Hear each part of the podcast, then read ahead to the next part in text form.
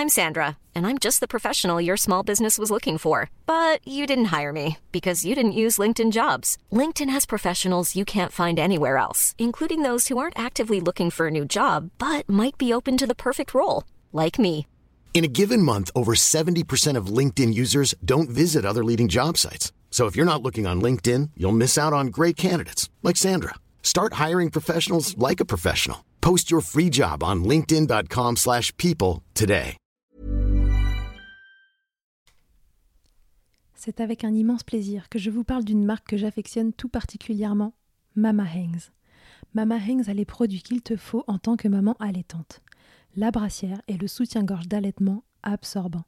Ils sont conçus dans un tissu bien spécifique pour l'occasion, aka le micromodal, qui absorbe, sèche vite et te permettra d'éviter toute odeur, et ce en restant au sec. Tout ça veut dire que si comme moi tu as des fuites de lait d'un côté quand le bébé tète de l'autre, adieu coussinet d'allaitement qui se font la malle et bonjour brassière ou soutien-gorge qui tiendra toute la journée. Et ce n'est pas fini. Le petit nouveau de la collection, c'est le body, qui a les mêmes talents absorbants en s'ouvrant à l'avant avec des aimants trop pratiques. Ici, on ne se passera plus de ces produits top quali, beaux et confortables. Alors merci Mama Hanks de soutenir le podcast depuis si longtemps. Et si tu veux en savoir plus, rendez-vous sur leur site mama-hanks.com et avec le code MILCHECKER, tu bénéficieras d'une jolie et rare remise de 15% sur ta commande.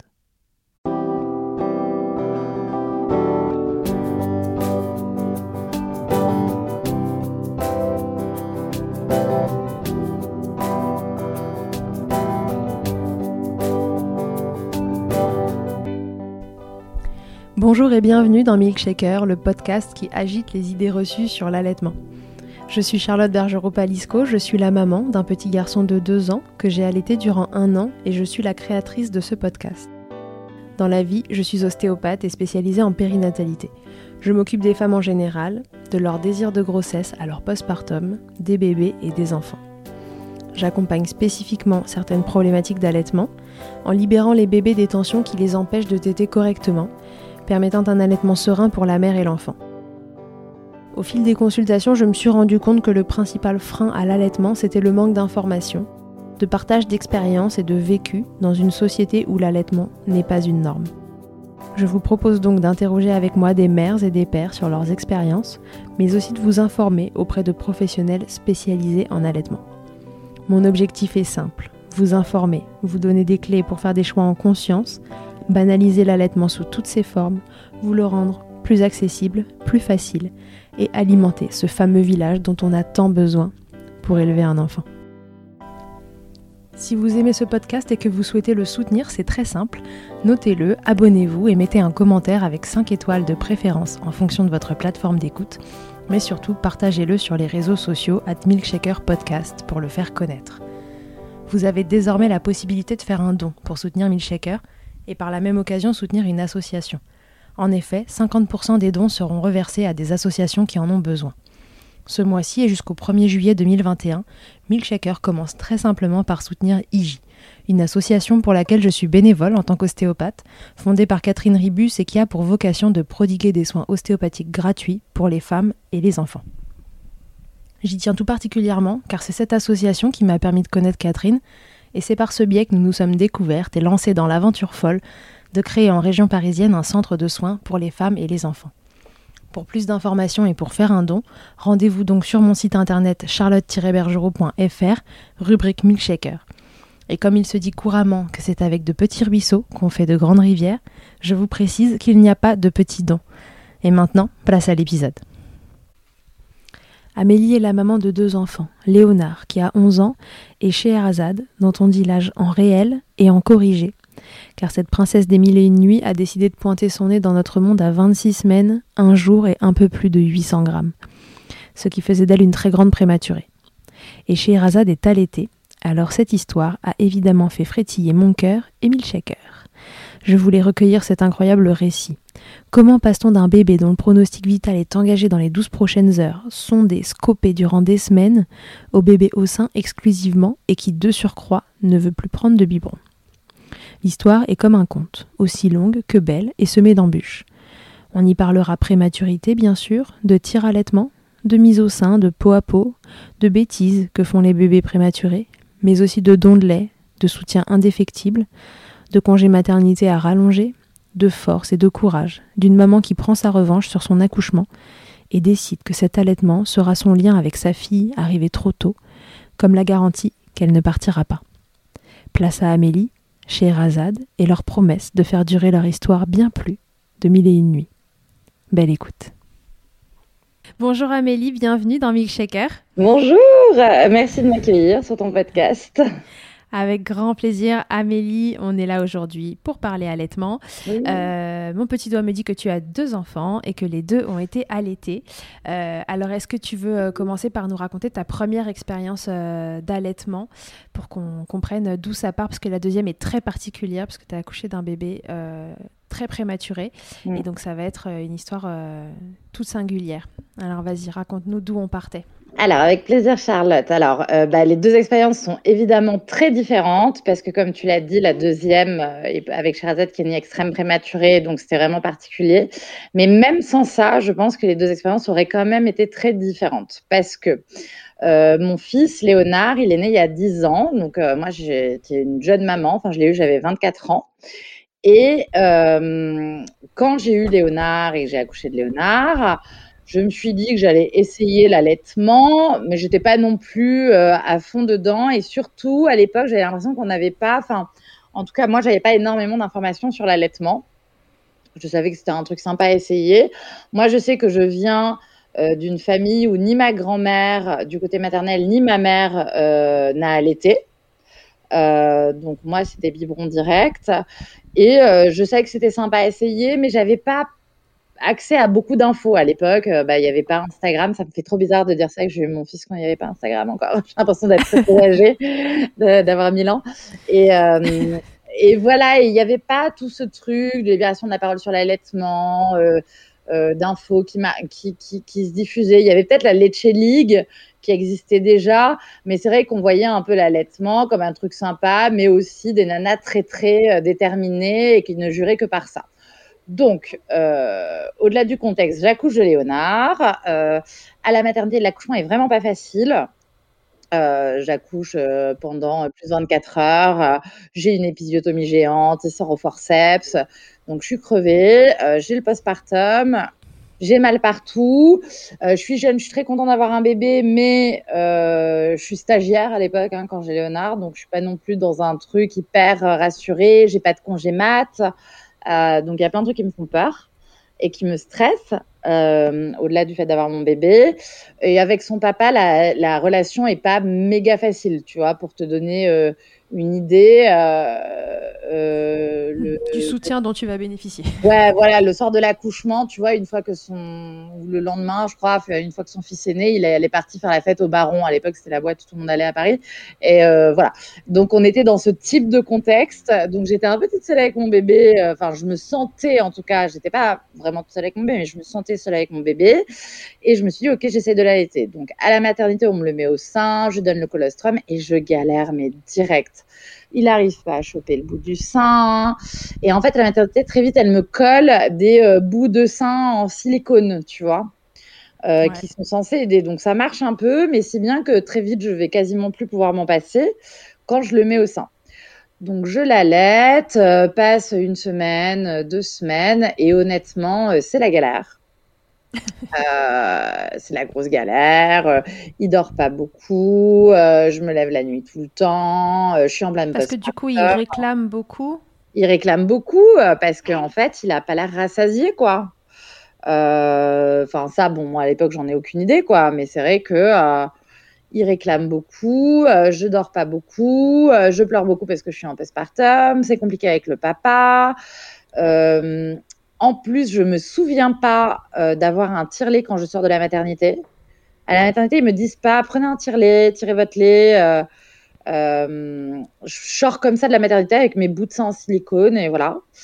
Donc je l'allaite, mais bon, je suis un peu en mode genre non, mais quand même c'est sympa parce que les anticorps, parce que tout ça, c'est quand même mieux l'allaitement.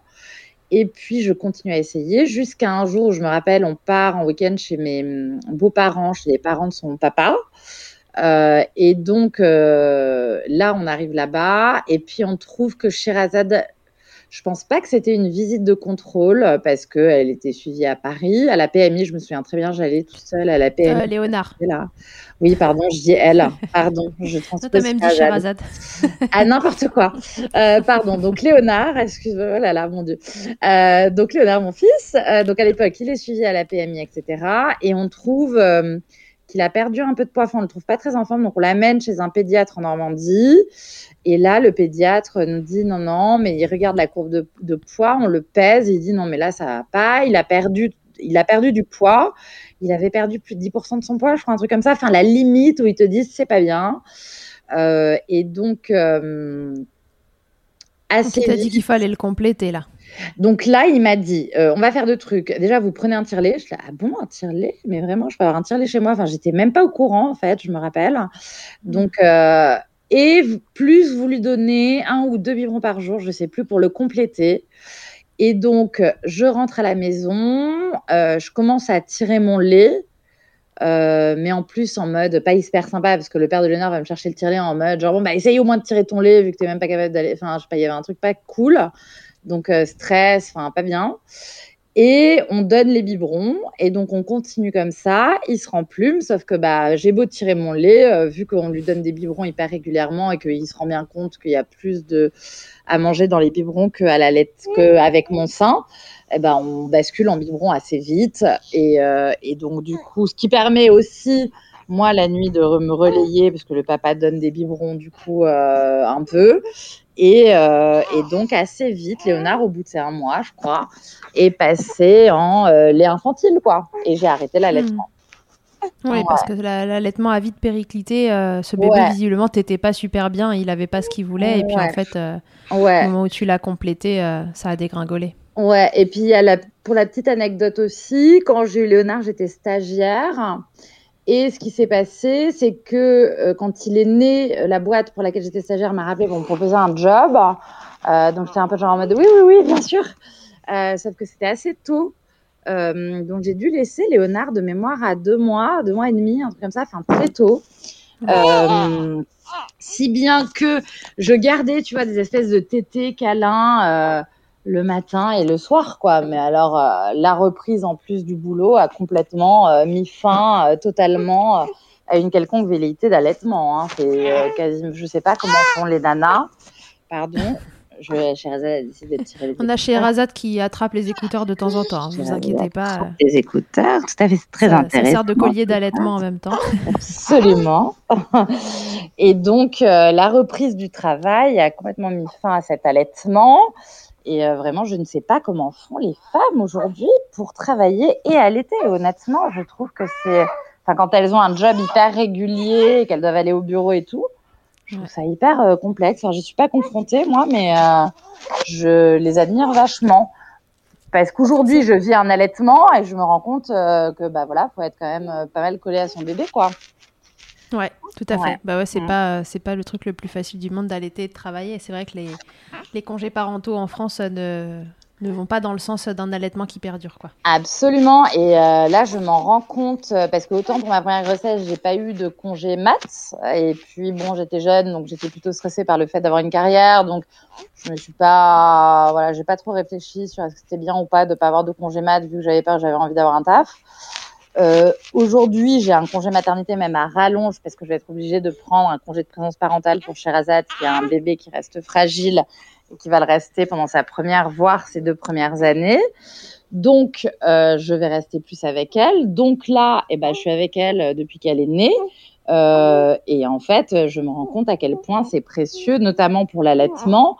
Et c'est là où, quand je vois des Anna Roy, par exemple, ma sage-femme qui fait euh, euh, tout un truc en disant que euh, le congé maternité en France devrait être au moins de six mois, elle a complètement raison. En fait, on ne peut pas demander à des mères euh, d'allaiter parce que c'est meilleur pour leur enfant, parce que c'est bourré d'anticorps, et en même temps leur dire qu'il faut qu'elles travaillent. Il faut accepter quand même qu'on ne peut pas tout faire, qu'on a beau être des super-héroïnes multitasking, qu'on arrive à faire plein de choses en même temps.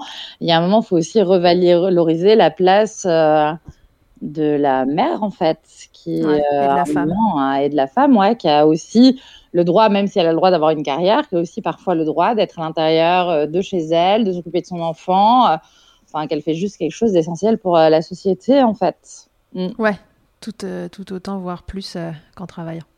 Oui, voilà, parce qu'en fait, elle donne naissance à, aux gens qui composent la société. Aux adultes de demain, voilà. Relativement important. Si peu. C'est ça.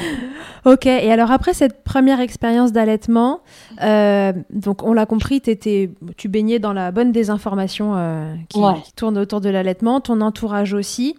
Euh, arrivé à cette deuxième grossesse, qu'est-ce qui avait changé dans ta tête? Parce que donc Sherazade arrive prématurée et c'est pas, c'est pas le plus facile d'allaiter un bébé prématuré alors, qu'est-ce qui, est-ce que tu avais une profonde volonté d'allaiter euh, pendant cette deuxième grossesse. Qu'est-ce qui avait changé? Comment tu abordes euh, cette deuxième fois? Alors, euh, déjà, il y a eu un peu deux phases. La première phase, c'était bah, avant d'accoucher, avant que tout bascule. Quand je me rends compte que je suis enceinte, le contexte est différent. Bon, déjà, je ne suis pas enceinte du même papa. Je me suis séparée du papa de Léonard parce que la relation était complexe.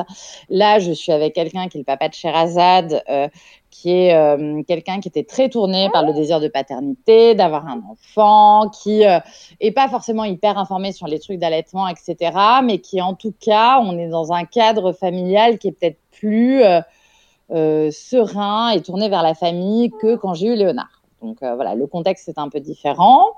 Euh, j'ai grandi, euh, j'ai 36 ans, je n'ai plus 24, euh, donc je me fais plus confiance. voilà, j'ai une femme assumée, j'ai fait ma carrière. Enfin, au moment où je suis enceinte, j'ai un gros job dans une grosse boîte et il y a un côté voilà je vois les choses un peu plus sereinement enfin je me dis bon bah c'est un peu une grossesse voilà c'est moins compliqué j'ai a priori les moyens enfin j'ai moins de stress alentour euh, et, euh, je, et puis, je suis beaucoup plus informée parce que euh, je suis beaucoup plus active, notamment sur les réseaux sociaux, et que je suis plein de comptes sur la maternité, etc., puisque j'ai notamment créé il y a deux ans un compte Instagram qui s'appelle The Very Good Mother, qui est un compte de même un peu drôle, euh, qui essaye de déconstruire les injonctions faites aux mères dans la société, mais de manière un peu marrante.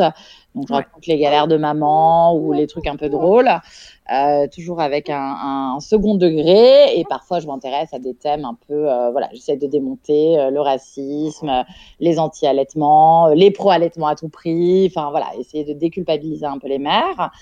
Donc, en faisant ce compte, ben, je suis entourée d'une communauté de beaucoup de mamans qui suivent le compte, avec qui j'échange pas mal. Et puis moi-même, je suis pas mal de comptes Instagram. Et euh, il y a pas mal de comptes Instagram qui parlent d'allaitement.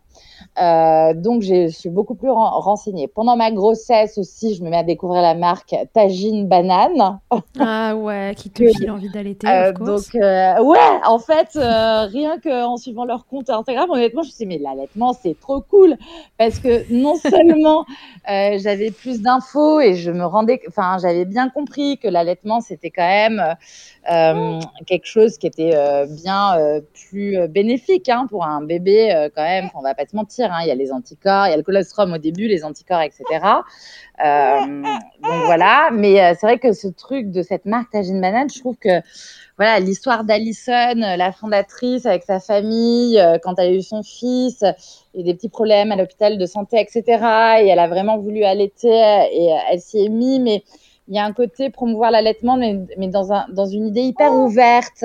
Euh, sympa, bonne ambiance, c'est la MIF et c'est pas culpabilisant comme parfois vous le faire la Leche League. Honnêtement, je suis aller voir le site, etc. Où parfois c'est un peu euh, si vous allaitez pas, vous allez mourir euh, brûlé en enfer parce que vraiment vous êtes une mauvaise mère. J'aime pas du tout cette vision non plus. C'est-à-dire j'aime pas les pro-allaitements intégristes et j'aime pas les contre-allaitements intégristes non plus. Tu vois, je suis vachement en mode voilà que chacune fasse ce qu'elle veut, ce sera la meilleure mère pour son enfant et et Dieu pour toutes, quoi. Enfin, il y a un côté. Euh, Exactement. non jugement. Et donc là, pendant la grossesse, j'étais beaucoup plus dans une approche, ouais, je vais allaiter, ça va beaucoup mieux se passer. Puis d'ailleurs, je vais peut-être accoucher dans une maison de naissance. Et puis d'ailleurs, je vais faire du yoga pré post-natal. Et puis je vais avoir une doula. Enfin, je rêvais d'un truc un peu plus euh, euh, cool, physio, moins médicalisé, etc.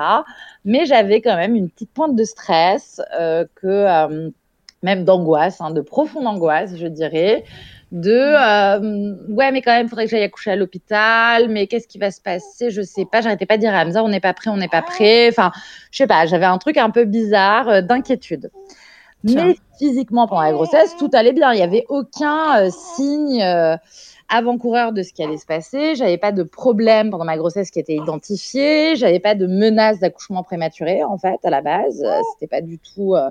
Euh, donc, oui, j'ai 36 ans, mais je suis pas non plus. Enfin, ils m'avaient pas euh, diagnostiqué comme un âge très avancé qui, qui, qui veut dire forcément accouchement prématuré.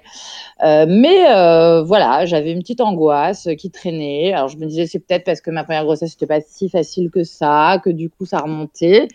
Euh, mais, euh, mais en tout cas, pendant la grossesse, je m'étais dit, allez, je vais essayer d'allaiter. Mais sans me foutre plus la pression que ça, pour répondre à ta question. D'accord. Ouais, tu étais dans ce middle, euh, ni à fond, ni, ni contre, mais tu t'es dit que c'était le mieux pour ton bébé et que... Ouais, et que j'allais essayer, qu'il y avait des marques cool, et que tu vois, t'agis de Voilà, et que ce serait quand même cool de s'acheter deux, trois fringues. et, que, et que voilà, donc je l'envisageais un peu comme ça avant que tout bascule, quoi. Voilà. Et alors, tout bascule. Euh, à quelle date? Qu'est-ce qui se passe euh, Dis-nous dans les grandes lignes parce qu'entre temps, on aura eu l'occasion et je vous inviterai à le faire si vous ne l'avez pas déjà fait, mais d'aller écouter ton témoignage euh, chez, chez Bliss Stories. donc, donc, un jour, tout bascule parce que Sherazade décide qu'elle va sortir plus tôt que prévu. Et ouais, en fait, un truc complètement imprévu. On fait la deuxième écho, là, des cinq mois, je crois. tout va. Mhm. Non, pas quatre mois. Euh, enfin, la deuxième écho, quoi, où on te dit le sexe de ton bébé. Hmm. Euh, on fait l'écho. Euh, je suis à 22 semaines, donc à la moitié, un peu moins de la moitié de la grossesse. Enfin, non, la moitié de la grossesse. l'écho va bien. on nous dit, on nous confirme que c'est une fille. On part en week-end à Lyon parce que j'ai le baptême de mon filleul. on fait le baptême, je sors du baptême, je perds du sang. Je ne sais pas. On part à l'hôpital. Euh, et en fait, je suis en train de faire une fausse couche et ils se rendent compte que j'ai un hématome dans le ventre de 13 cm. Donc, on est à 22 semaines de grossesse. À 22 semaines de grossesse, un bébé n'est pas viable. Ils ne le réaniment pas s'il naît. Donc là, ils font tout pour stopper le travail qui, Dieu merci, stop. Euh, je passe les détails, mais je passe un mois alité à l'hôpital à Lyon, puisque je ne suis même pas transférable à Paris, d'où on vient parce que la moindre vibration peut provoquer l'accouchement. Euh, donc je reste allongée, je me lève que pour faire pipi et euh, ça tient pendant quatre semaines, ce qui nous permet d'aller jusqu'aux 26 euh, semaines de Sherazade. 26 semaines au moment où le travail recommence et où ils sont obligés de la sortir en césarienne. Et donc, cette jeune fille est née à 26 semaines et un jour, le 10 octobre, et elle pesait 880 grammes et elle faisait 34 cm. Pop, pop, pop, pop. Petit bébé. Sherazade est en face de moi, alors on a presque envie de la gronder. C'est pas du tout une bonne idée, ça, chaton. C'était trop tôt. Et alors là, qu'est-ce que tu t'es dit? Tu t'es dit, euh, bon, j'imagine que tu as paniqué quand même. Euh, tu as eu le temps de paniquer pendant quatre semaines. non, mais là, c'est en fait, c'est même pas de la panique. Là, c'était en mode survie. Euh, c'est la catastrophe, en fait. Parce que au tout début, quand tu es hospitalisé, tu vois, il y a un peu un truc aux urgences. En a dit, mais non, mais ça arrive. Bon, bah, vous avez le placenta sur le col. Il y a plein qui ne vous inquiétez pas. Et puis, en fait, plus le temps passe. Et, puis, en fait, quand tu vois que tu n'es pas transférable et qu'en fait, tu as un hématome de 13 cm dans le ventre et et que en fait les médecins viennent vraiment t'expliquer que tu es en train de faire une hémorragie interne et que soit l'hémorragie interne se, se stabilise, euh, si elle se stabilise pas, il faut sortir le bébé pour te sauver toi. Tu as commencé à me sauver moi les gars? Enfin, on, est en train de se parler là, il n'y a pas de problème. Ça c'était le Moyen Âge les gars, on est en 2021. Ouais ouais, je suis, pas, suis pas du tout en train de faire une hémorragie interne, voyons. Si si, regardez tout le sang qui coule. Ah, bah, d'accord. Euh, donc voilà, donc là ça fait hyper peur. Euh, donc là, ça fait hyper peur. On a super peur que, que Sherazade nous quitte. Euh, donc c'est très compliqué. Donc on se met dans une espèce de bulle en attendant. Et puis moi j'avais réussi à me convaincre que ça allait tenir beaucoup plus longtemps que 26 semaines. Euh, on a aussi des pédiatres qui viennent nous expliquer ce qu'est la prématurité, puisqu'en fait on est assez peu informé hein, sur ce qu'est la prématurité et surtout les différents steps de prématurité. C'est-à-dire qu'entre 24 et 28 semaines, tu es dans l'extrême prématurité. C'est-à-dire que tu as quand même peu de probabilité de survie, enfin peu. Tu as une chance sur deux, euh, une chance sur, entre une chance sur deux et une chance sur quatre, euh, ce qui est, euh, ce qui est pas mal, mais ce qui, par exemple, disons que ton enfant a moins de de chances de survivre que si ton enfant jouait à la roulette russe. Et aucune mère voudrait faire jouer son enfant à la roulette russe, tu vois, en termes de probabilité. Ouais, euh... comme ça, c'est vrai que c'est horrible. Ouais, en fait, c'est pas parce que quand on dit 75% de chances de survie, ça va. Et en fait, tu dis, OK, donc si on joue à la roulette russe, ton enfant a plus de 75% de chances de survie. Est-ce que tu le fais? Est-ce que tu donnes un flingue avec une balle Bah non, en fait, tu le fais pas parce que c'est horrible. Donc, c'est un peu cette sensation-là. Euh, et puis, après 28 semaines, tu as plus de chance. Après 30 semaines, encore plus. Et puis, après 32, c'est de la prématurité qui se gère beaucoup mieux. Mais c'est vrai qu'entre 24 et 28, c'est chaud. Et non seulement tu as, la difficulté de la survie, mais en plus, tu as la question des séquelles qui se posent, puisque ton bébé n'est pas encore assez développé. Donc, tu peux avoir des séquelles motrices ou mentales. Donc, il te prépare, il t'explique que ton bébé a beaucoup plus de chances d'être autiste, etc. Alors, moi, je suis là, bah, alors, si c'est autiste, il n'y a pas de problème. Juste que vivre. À moi, on te fait vraiment l'article de tout ce qui peut se passer. Tu es là, genre, oui, oui, bon, c'est pas grave. Il, il aurait de moins bonne note à l'école, c'est pas grave non plus. Euh, euh, juste, si vous vivre, ce serait bien. Euh, donc voilà, donc on attend à l'hôpital en se disant oh là là, on espère que ça va tenir le plus longtemps possible. Et surtout avec Hamza, on a super peur à ce moment-là qu'on nous annonce qu'elle naît, mais qu'elle a un handicap hyper hyper lourd et qu'on doit prendre la décision de la laisser partir. Ça, c'était vraiment notre peur absolue. Euh, mais mais bon, euh, on attend et euh, 26 semaines et un jour, euh, bam, elle naît. Et là, c'est le cataclysme euh, parce que c'est trop tôt, euh, c'est beaucoup trop tôt. Euh, parce que même si on savait que tu vois, t'oublies, tu, tu dis pas que tu vas accoucher du jour au lendemain, même si tu es hospitalisé et tout, tu penses que ça va aller plus loin et puis en fait non. Et là, elle naît par césarienne, moi je peux pas la voir, elle part directement en réanimation. Euh, tu vois, elle naît à 16h06 et moi je peux la voir qu'à 21h en réanimation euh, euh, parce qu'elle est dans sa couveuse et elle est intubée. Parce qu'elle a beau avoir réussi à respirer du premier coup, toute seule, très vite, il faut quand même la réanimer, l'intuber parce qu'elle n'arrive pas, ses poumons sont pas assez développée, elle a une dysplasie pulmonaire, etc. Et pendant ce temps-là, après l'accouchement, eh ben, c'est terrible parce que tu viens d'accoucher mais t'as pas ton bébé, tu l'as pas eu contre toi. Enfin, je l'ai pas vu moi en vrai chez Razad, j'ai vu une photo d'elle que la sage-femme a pris, mais je l'ai pas vue, donc je suis dans un très très grand désespoir. Euh, s'ajoute à ça le postpartum comme toutes les mamans. S'ajoute à ça qu'on me met en maternité, dans une chambre en maternité, alors qu'avant j'étais en grossesse plateau, donc je suis dans une chambre entourée de mamans avec leur bébé. Donc j'entends les bébés pleurer et tout. Et moi je suis toute seule. Et euh, les infirmières qui viennent et qui m'expliquent, bon bah alors voilà, maintenant il faut tirer votre lait. Pardon? En fait j'avais oublié qu'il y avait cette histoire d'allaitement, parce que bah, pour moi l'allaitement, c'est on pose ton bébé contre toi, on le met au sein, il prend le colostrum et après c'est parti. Tu t'étais dit que ce serait pas possible En fait, à ce moment-là, alors tu avais peut-être même pas pensé, mais euh, si on t'y faisait penser, t'aurais dit, ben c'est mort, je pourrais pas allaiter. Euh, je sais pas. En fait, je l'ai complètement enlevé de mon cerveau euh, cette histoire d'allaitement. À partir du moment où j'ai su que la vie de ma fille était en danger, euh, je me concentrais sur sa survie. Et après, je me disais qu'elle allait être plus tard. Je me posais, enfin, je voulais pas me poser la question, j'imagine. Donc, je m'y intéressais pas trop. Et, et je comprenais pas comment c'était possible ou pas en fait. Je, honnêtement, je m'étais pas posé la question. Peut-être que les pédiatres nous en ont parlé parce qu'il y a un truc qui est très important à savoir, c'est que les enfants prématurés ne peuvent pas prendre de lait euh, infantile, donc c'est forcément du lait maternel. Donc l'allaitement est hyper important pour les enfants prématurés. Mais soit le pédiatre m'en a parlé, j'ai pas pris l'info. Euh, ce qui est très probable parce que je me rends même compte a posteriori maintenant en revoyant des photos, des vidéos, tu as des trucs où mon cerveau a pas imprimé des choses. Par exemple, au tout début, j'étais persuadée que Sherazade n'avait jamais été intubée. Euh, parce que notamment à un moment en réa, on est quand même resté sept semaines en réanimation avec Sherazade, c'était chaud. Et on a vu malheureusement des bébés partir et des bébés dans des états très compliqués, et dont un bébé qui avait de plus, alors plus l'état était compliqué, plus ils mettent des machines un peu plus conséquentes. Et un bébé intubé avec une machine où il est sur un matelas et la, la machine envoie de l'air pulsé dans les poumons par intubation pour essayer d'ouvrir les alvéoles. Enfin, tu vois, le bébé, c'est très impressionnant parce qu'il a un masque, il est intubé, il est secoué comme, euh, je sais pas, il tremble de partout, il est sur un petit matelas gonflable. Et euh, ça fait un, un, gros bruit de machine, comme un hélicoptère, tu vois, dans la salle. Et je me souviens avoir vu ce bébé, j'avais dit au pédiatre, bah, dis euh, heureusement, enfin, heureusement, pas heureusement, mais euh, je sais pas si j'aurais supporté de voir Sherazade comme ça. Et en fait, il m'a regardé, mais, mais vous l'avez vu comme ça, en fait. Les premières heures, elle était comme ça. Mais mon cerveau a, a pas imprimé ces images-là. Donc aujourd'hui, bah, j'en ai pas de vrais souvenirs. Et l'allaitement, eh bien, j'avais complètement oublié ça.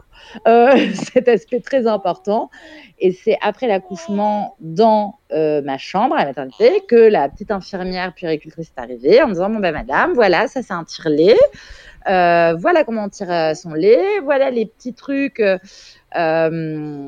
comment on dit euh, euh, merde, stérile, pardon, pardon pour le gros mot. Euh, les, les, tétrelles et les petits biberons stériles. Mm. Donc, vous tirez votre lait, vous fermez bien, vous lavez bien les mains, vous désinfectez, vous lavez bien les seins avant de tirer, parce que pour votre bébé, c'est très important que tout reste stérile, parce qu'il faut lui donner le lait. Euh, par sonde. Mais si tu veux, moi j'étais là, elle me parlait, j'avais pas encore vu Shirazad, donc je sais de quoi elle parle, je comprends rien à ce qu'elle dit. Elle me ramène un espèce de truc, je comprends pas s'il faut que je fasse un sein, deux seins, je comprends pas comment marche le tire-lait. Je suis euh, dévastée, je suis là, genre, mais d'accord, mais quand est-ce que je peux voir ma fille? Laissez-moi me lever, aller voir ma fille. Ah bah attendez, faut enlever la sonde, etc. Donc, je tire plus ou moins mon lait. Et, mais si tu veux, je le fais de manière automatique, je comprends pas ce qui se passe. Euh, la nana m'explique, mais je suis pas hyper réceptive. Je suis que triste, je fais que pleurer. Euh, voilà, je suis complètement à l'ouest. Euh, ouais, t'es en pilote automatique en fait. On t'a dit, madame, tirez votre lait. Tu dis, ok, tu tires ton lait, mais tu sais pas pourquoi tu le fais, comment. tu, tu comprends pas très bien. T'es pas dans un truc de, je, dois enclencher cet allaitement. Enfin, il faut que j'enclenche cet allaitement parce que j'avais envie d'allaiter ma fille. Là, tu le fais parce qu'on te dit de le faire, quoi. Ah ouais, ouais. Là, il s'agit plus d'envie, de rien. Là, sur le moment, je fais des trucs automatiquement. Je sais même pas si je fais bien, pas bien. Enfin je suis à moitié saoulée, mais je le fais quand même parce qu'en fait, je suis euh, une petite fille qui obéit à ce qu'on lui dit là. Hein. Je suis en mode genre, euh, j'ai peur, je sais pas ce qui se passe. ok, je vais faire ce que vous me dites. Et donc voilà, et donc je tire mon lait euh, et on finit le jour même par descendre en réa. pour voir Sherazade parce que je réussis à me lever, faire pipi, tout ça. Donc sur un siège roulant, là, je vais la voir dans sa couveuse. Bon, bah là, c'est choquant. Et là, en fait, je me rappelle, il y a plein de gens qui viennent nous parler. Euh, les uns à la suite des autres. Tu as l'infirmière qui s'en occupe, euh, tu as le médecin de service, je crois que tu as le chef de service aussi qui vient voir. Et tu as euh, Laetitia qui était la conseillère en allaitement de la néonatologie. Parce que dans les néonatologies, en tout cas celle où on était à Lyon, euh, tu as une dame qui est infirmière puéricultrice, si je ne me trompe pas, ou peut-être pédiatre, je ne sais pas, mais qui s'appelle Laetitia. Euh, Laetitia, je t'embrasse si tu écoutes ce podcast, qui a un métier formidable, qui est qu'elle est la conseillère en lactation. Elle ne s'occupe que de ça euh, au sein de la néonatologie. Donc, elle fait le tour des mamans et elle leur raconte tout et elle les motive. Et franchement, cette nana, c'est une super héroïne parce que je ne sais pas comment elle fait, mais elle arrive à convaincre pas mal de mamans euh, d'arriver à mettre en place un allaitement et surtout le fait que ce soit possible. Parce que ce qui est compliqué quand tu arrives dans la réanimation, c'est que allaiter, ça semble impossible, le bout du monde, trop dur, euh, les Jeux Olympiques du marathon, de l'impossibilité absolue, quoi. Trop dur. Tu m'étonnes. Moi, j'étais là, donc elle me parle. Honnêtement, au tout début, je suis limite en train, en train de me dire cette nana m'agace parce qu'elle me parle d'allaitement. Alors, je sais même pas si mon enfant va vivre. Je, enfin, je ne sais pas si ça va bien se passer entre nous, parce que là, en fait, je ne comprends rien à ce qui se passe. Donc, si on ne pouvait pas me parler d'allaitement pendant mille ans, ça m'arrangerait. Mais ça, c'est mon ma première impression sur le moment, parce que je suis triste, parce que j'ai peur, etc. Bah ouais, parce que tu es sous le choc. Hein. Ouais, et au final, je regrette pas euh, qu'elle n'ait pas lâché, qu'elle soit venue me voir pour m'en reparler. Me... Parce qu'en fait, elle m'a accroché à quelque chose euh, qu'ensuite j'étais capable de mener euh, par moi-même. Mais elle a réussi à me mettre dans le wagon, quoi, en gros. Ça te redonnait du pouvoir sur ce qui se passait? Ouais. Alors au tout début, pas trop. Hein. Au tout début, je... du coup, elle me briefe, elle me raconte comment on fait, où sont les tétrelles, les biberons, les tirelets. Alors il faut appeler tel numéro pour qu'on vous livre un tirelet. Comme ça, vous avez un tirelet avec vous. Je dis ah bon, mais même quand je vais sortir de l'hôpital, je vais avoir un tirelet. Bah oui, parce qu'en fait, il faut que vous tiriez votre lait tout le temps. Je la mets tout le temps quoi Je veux dire trois, quatre fois par jour. Elle dit alors non, madame, en fait, pour mettre en place un allaitement, votre bébé est dans la couveuse. Donc ce qu'il faut faire, c'est que il faut que vous tiriez votre lait toutes les deux heures, au moins 12 fois par jour euh, il faut tirer aussi son lait entre 4h et 5h du matin parce qu'il y a un pic de lactation. Donc, euh, c'est ça qui permettra de vraiment avoir une super lactation tout le temps. Euh, il faut utiliser telle marque de tire-lait. Alors, je ne sais pas si on a le de faire la pub ici, mais c'est Euh, je le vois ou pas de dire la marque Vas-y. Euh, Medélia. Voilà, c'est Medélia. C'était mon tirelet euh, d'amour euh, pendant toute cette, euh, toute cette aventure à tel point qu'un jour je suis arrivée dans un nouveau service à l'hôpital. L'année on avait été transféré. Ce n'était pas le même tirelet Medélia. J'ai fondu en ah larmes. je ne peux pas tirer mon lait sans un tirelet Medélia. Et là, Lana était genre, vous êtes sérieuse Enfin, calmez-vous. Vous êtes payé par la marque ou quoi? Je dis, non, non, je suis pas payée par la marque. Mais enfin, de toute façon, n'importe quoi me contrarie j'étais tellement fatiguée dans des situations ah bah si extrêmes que euh, mon tirelet était vraiment mon meilleur pote. Donc, il fallait pas me séparer de lui. Euh, c'était très important. Je passais beaucoup de temps avec Il y en a qui détestent le tirelet. Toi, c'était ton meilleur pote. ouais, bah, celui-là, en fait. Hein, parce qu'il y en a plein d'autres que j'ai détestés. Mais alors, vraiment, celui-là a changé mon allaitement. Euh, enfin, m'a vraiment soulagé énormément parce que je sais pas comment c'est étudié, mais mais ça produit beaucoup plus de lait, il est beaucoup plus doux, enfin ça marche beaucoup mieux quoi. Bref, donc euh, Laetitia euh, me briefe sur tout ça. Comment elle arrive à te convaincre que, que c'est le bon truc à faire? Tu te souviens de, de mots qu'elle te dit qui te percutent plus que d'autres? Bah, il y a un peu. Alors, il y a plusieurs choses. Il y a un, elle m'explique quand même, hein, puis les médecins me l'expliquent. Ils disent voilà, votre bébé, il peut pas avoir de lait, euh, de lait infantile. Donc, de toute façon, ce sera du lait maternel. Si c'est pas votre lait, ce sera du lait d'une autre maman qui est donné au lactarium. Euh, mais le meilleur pour votre bébé, c'est votre lait. Et en fait, euh, bah ça, c'est quand même l'argument le plus convaincant quand ton bébé est entre la vie et la mort et que tu es censé être encore enceinte, que tu es deg d'avoir accouché, que tu es deg de pas pouvoir avoir ton bébé contre toi. Euh, tu te sens un peu comme une merde parce que tu dis, j'ai pas été capable de mener la grossesse au bout, tu as de la culpabilité, etc. Et tu te dis, bah, ok, il y a un truc que je peux faire pour ma fille, là, c'est tirer mon lait, en fait. Donc j'ai complètement projeté euh, mon lien avec ma fille sur ce tir allaitement.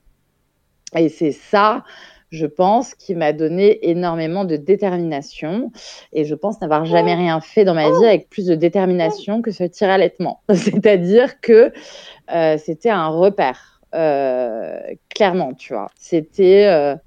même si la nuit, je me réveillais avec des réveils euh, toute seule en me demandant euh, comment elle allait tout ça. Euh, et elle n'était pas avec moi, elle était à l'hôpital dans sa couveuse et tout ça. Mais le fait de me réveiller la nuit, c'était comme avoir un bébé un peu. c'était comme être avec elle un peu, quoi. Donc je galérais. En plus, il y a un truc qui est enfin, clairement, il faut quand même imaginer que la journée, je tirais mon lait dans la salle de réanimation à côté de la couveuse, sur un tabouret. Derrière un paravent. Euh, dans la salle, il y a beaucoup de gens, tu vois, tu as les médecins, tu as les autres parents. Après, moi, je suis quelqu'un de très enfin, je suis pas pudique, mais du tout, du tout, du tout. Donc, heureusement, mais je pense à d'autres mamans, notamment, il y avait des mamans voilées et tout ça. Je me disais, putain, les pauvres. Alors, tu avais des salles d'allaitement, mais les salles d'allaitement, on pouvait pas être plus de deux parce que c'est le coronavirus. Euh, enfin, c'est une logistique. Et puis, moi, en fait, je voulais rester tout le temps à côté de la couveuse. Tu pouvais pas me, me décrocher plus de 10 minutes de la couveuse. Donc, j'avais pas tiré mon lait. Euh, et puis il y a le fait aussi de tirer ton lait à côté de la couveuse en voyant ton enfant, ça augmente la production de lait. Parce que psychologiquement, ton corps t'envoie des signaux en disant, bah, il y a ton bébé qui est là, allez hop, on produit du lait, quoi. Donc moi, je tirais vraiment euh, de manière à... Après, j'aime pas dire le mot pudeur parce que je trouve pas ça impudique d'allaiter, de montrer ses seins vu qu'on sait pour tirer son lait. Hmm. Euh, mais bon, c'est pas un truc qui me dérangeait moi. Mais c'est vrai qu'il faut quand même imaginer que j'ai passé des heures à côté de cette couveuse, assise sur ces putains de tabourets euh, un peu courbée comme ça sur mon tirelet. Euh, en ayant mal parce que j'avais une césarienne. Donc en plus, quand tu tires, bah, tu as les fameuses tranchées là, ou trachées, je sais plus comment ça s'appelle, mais. Tranchées. Tranchées, les contractions utérines. Les contractions, mais je te jure, il y a des moments, je sais, je vais tomber dans les pommes, les gars, secours. Parfois, les infirmières c'est parce que moi, ça va, euh, vous voulez pas aller vous reposer? Et tu vois, et autant tu es dans un service de néonat, ils essayent de tout faire pour, euh, tu vois, ils te proposent des paravents, ils sont hyper sympas, ils te proposent le tire-lait, le machin, le truc. Mais en fait, ça n'enlève rien au fait que bah, ton bébé dans la couveuse, tu as hyper peur, tu tires ton lait, tu es là en train de regarder le scope et les lignes du cœur, de l'oxygène et de la respiration. Et tu regardes les désaturations, les bradycardies. Je me souviens très bien, tu es en train de tirer mon lait. Je dis, allez, Sherazade, allez, on remonte. Non, tu recommences à respirer. Allez, il faut remonter, là. Il faut remonter au-dessus de 90. Enfin, c'est euh, surréaliste, en fait. Parce qu'il y a même des moments où tu tires ton lait et elle fait un malaise à côté de toi et tu es genre, mais elle va, ça va le faire ou pas? Enfin, parce que c'est dur en fait d'arriver à continuer alors que tu dis mais est-ce qu'elle va vivre? Quand tu vraiment peur euh, pour sa vie, c'est très compliqué quand même de de, tu vois, parce qu'en plus, on te dit, bon, alors, pour euh, réussir votre tir allaitement, il faut pas être trop fatigué, pas trop stressé. Tu dis, ah, bah, ça tombe super mal, les gars, parce que là, je suis en réanimation avec mon gosse. Donc, euh, je vais pas, pas être fatigué, pas stressé. Là, je fais que chialer, en fait. Donc, euh, là, si c'est vraiment une condition, je pense pas que ça va marcher. Mais, ça a été compliqué à mettre en place. Tu as trouvé que ça a été difficile d'avoir des quantités de lait, etc. Parce qu'on sait que les bébés prématurés, ils ont besoin de très peu en quantité de lait. D'ailleurs, souvent, vous donnez du lait au lactarium parce que produisez rapidement des quantités qui sont supérieures oui, alors à ce dont votre bébé a besoin. Ouais, mm. Ce qui est compliqué, euh, surtout au début, c'est que tu as très peu de lait euh, et c'est normal parce que c'est le début. Euh, donc oui, assez vite, tu couvres les quantités de ton bébé. donc ça, c'est chouette. Par contre, ce qui est compliqué, c'est que tu arrives dans l'area, tu poses tes bouteilles de lait, et à côté de ça, tu as les deux autres bouteilles de lait de la nana qui est là, mais depuis deux semaines, trois semaines, et c'est normal, elle, a rempli les bouteilles de lait. Et toi, tu es là, genre, putain, j'ai des 20 millilitres, fais chier. Tout ça pour ça, quoi. Et en fait, euh, et en fait, faut tenir sur la longueur. Et le truc qui m'a aidé beaucoup, c'est Laetitia qui a fait ça. En fait, il faisait une étude sur le l'allaitement des bébés prématurés au, à l'hôpital où j'étais, où on était à Lyon. Euh, et donc, il nous avait proposé de faire partie de l'étude. Et euh, un truc chouette de l'étude, c'est qu'il nous mettait en relation avec une autre maman qui, elle aussi, avait eu un bébé prématuré, à peu près du même terme que le nôtre et euh, mais qui en était sortie depuis 2-3 ans, tu vois. Donc moi, j'étais mise en relation avec Kerima, euh, qui euh, avait eu son petit garçon qui était né à 25 semaines et qui s'en était sorti. Et donc, elle venait une à deux fois par semaine me voir en néonatologie pour qu'on parle de l'allaitement pour me donner des conseils machin mais en fait c'est un lien hyper précieux parce que ben moi en général à l'arrivée on avait rendez-vous à telle heure j'arrivais une demi-heure après en larmes parce qu'il y avait eu un malaise ou que sais-je je suis désolée elle arrête pas de désaturer il y a plein de bradycardie c'est horrible on refait un test infectieux on sait pas ils sont canal artériel se ferme pas enfin bon bref j'étais paniquée parce que je savais pas si mon bébé allait vivre et en fait, euh, à la fois, plein de fois, j'avais pas envie de faire tes rendez-vous parce que tu as envie d'être scotché comme ça, enchaîné au scope et ne pas perdre de, vue une seule ligne euh, de constante vitale parce que tu as l'impression que si tu pars 10 minutes, ton bébé va partir, quoi.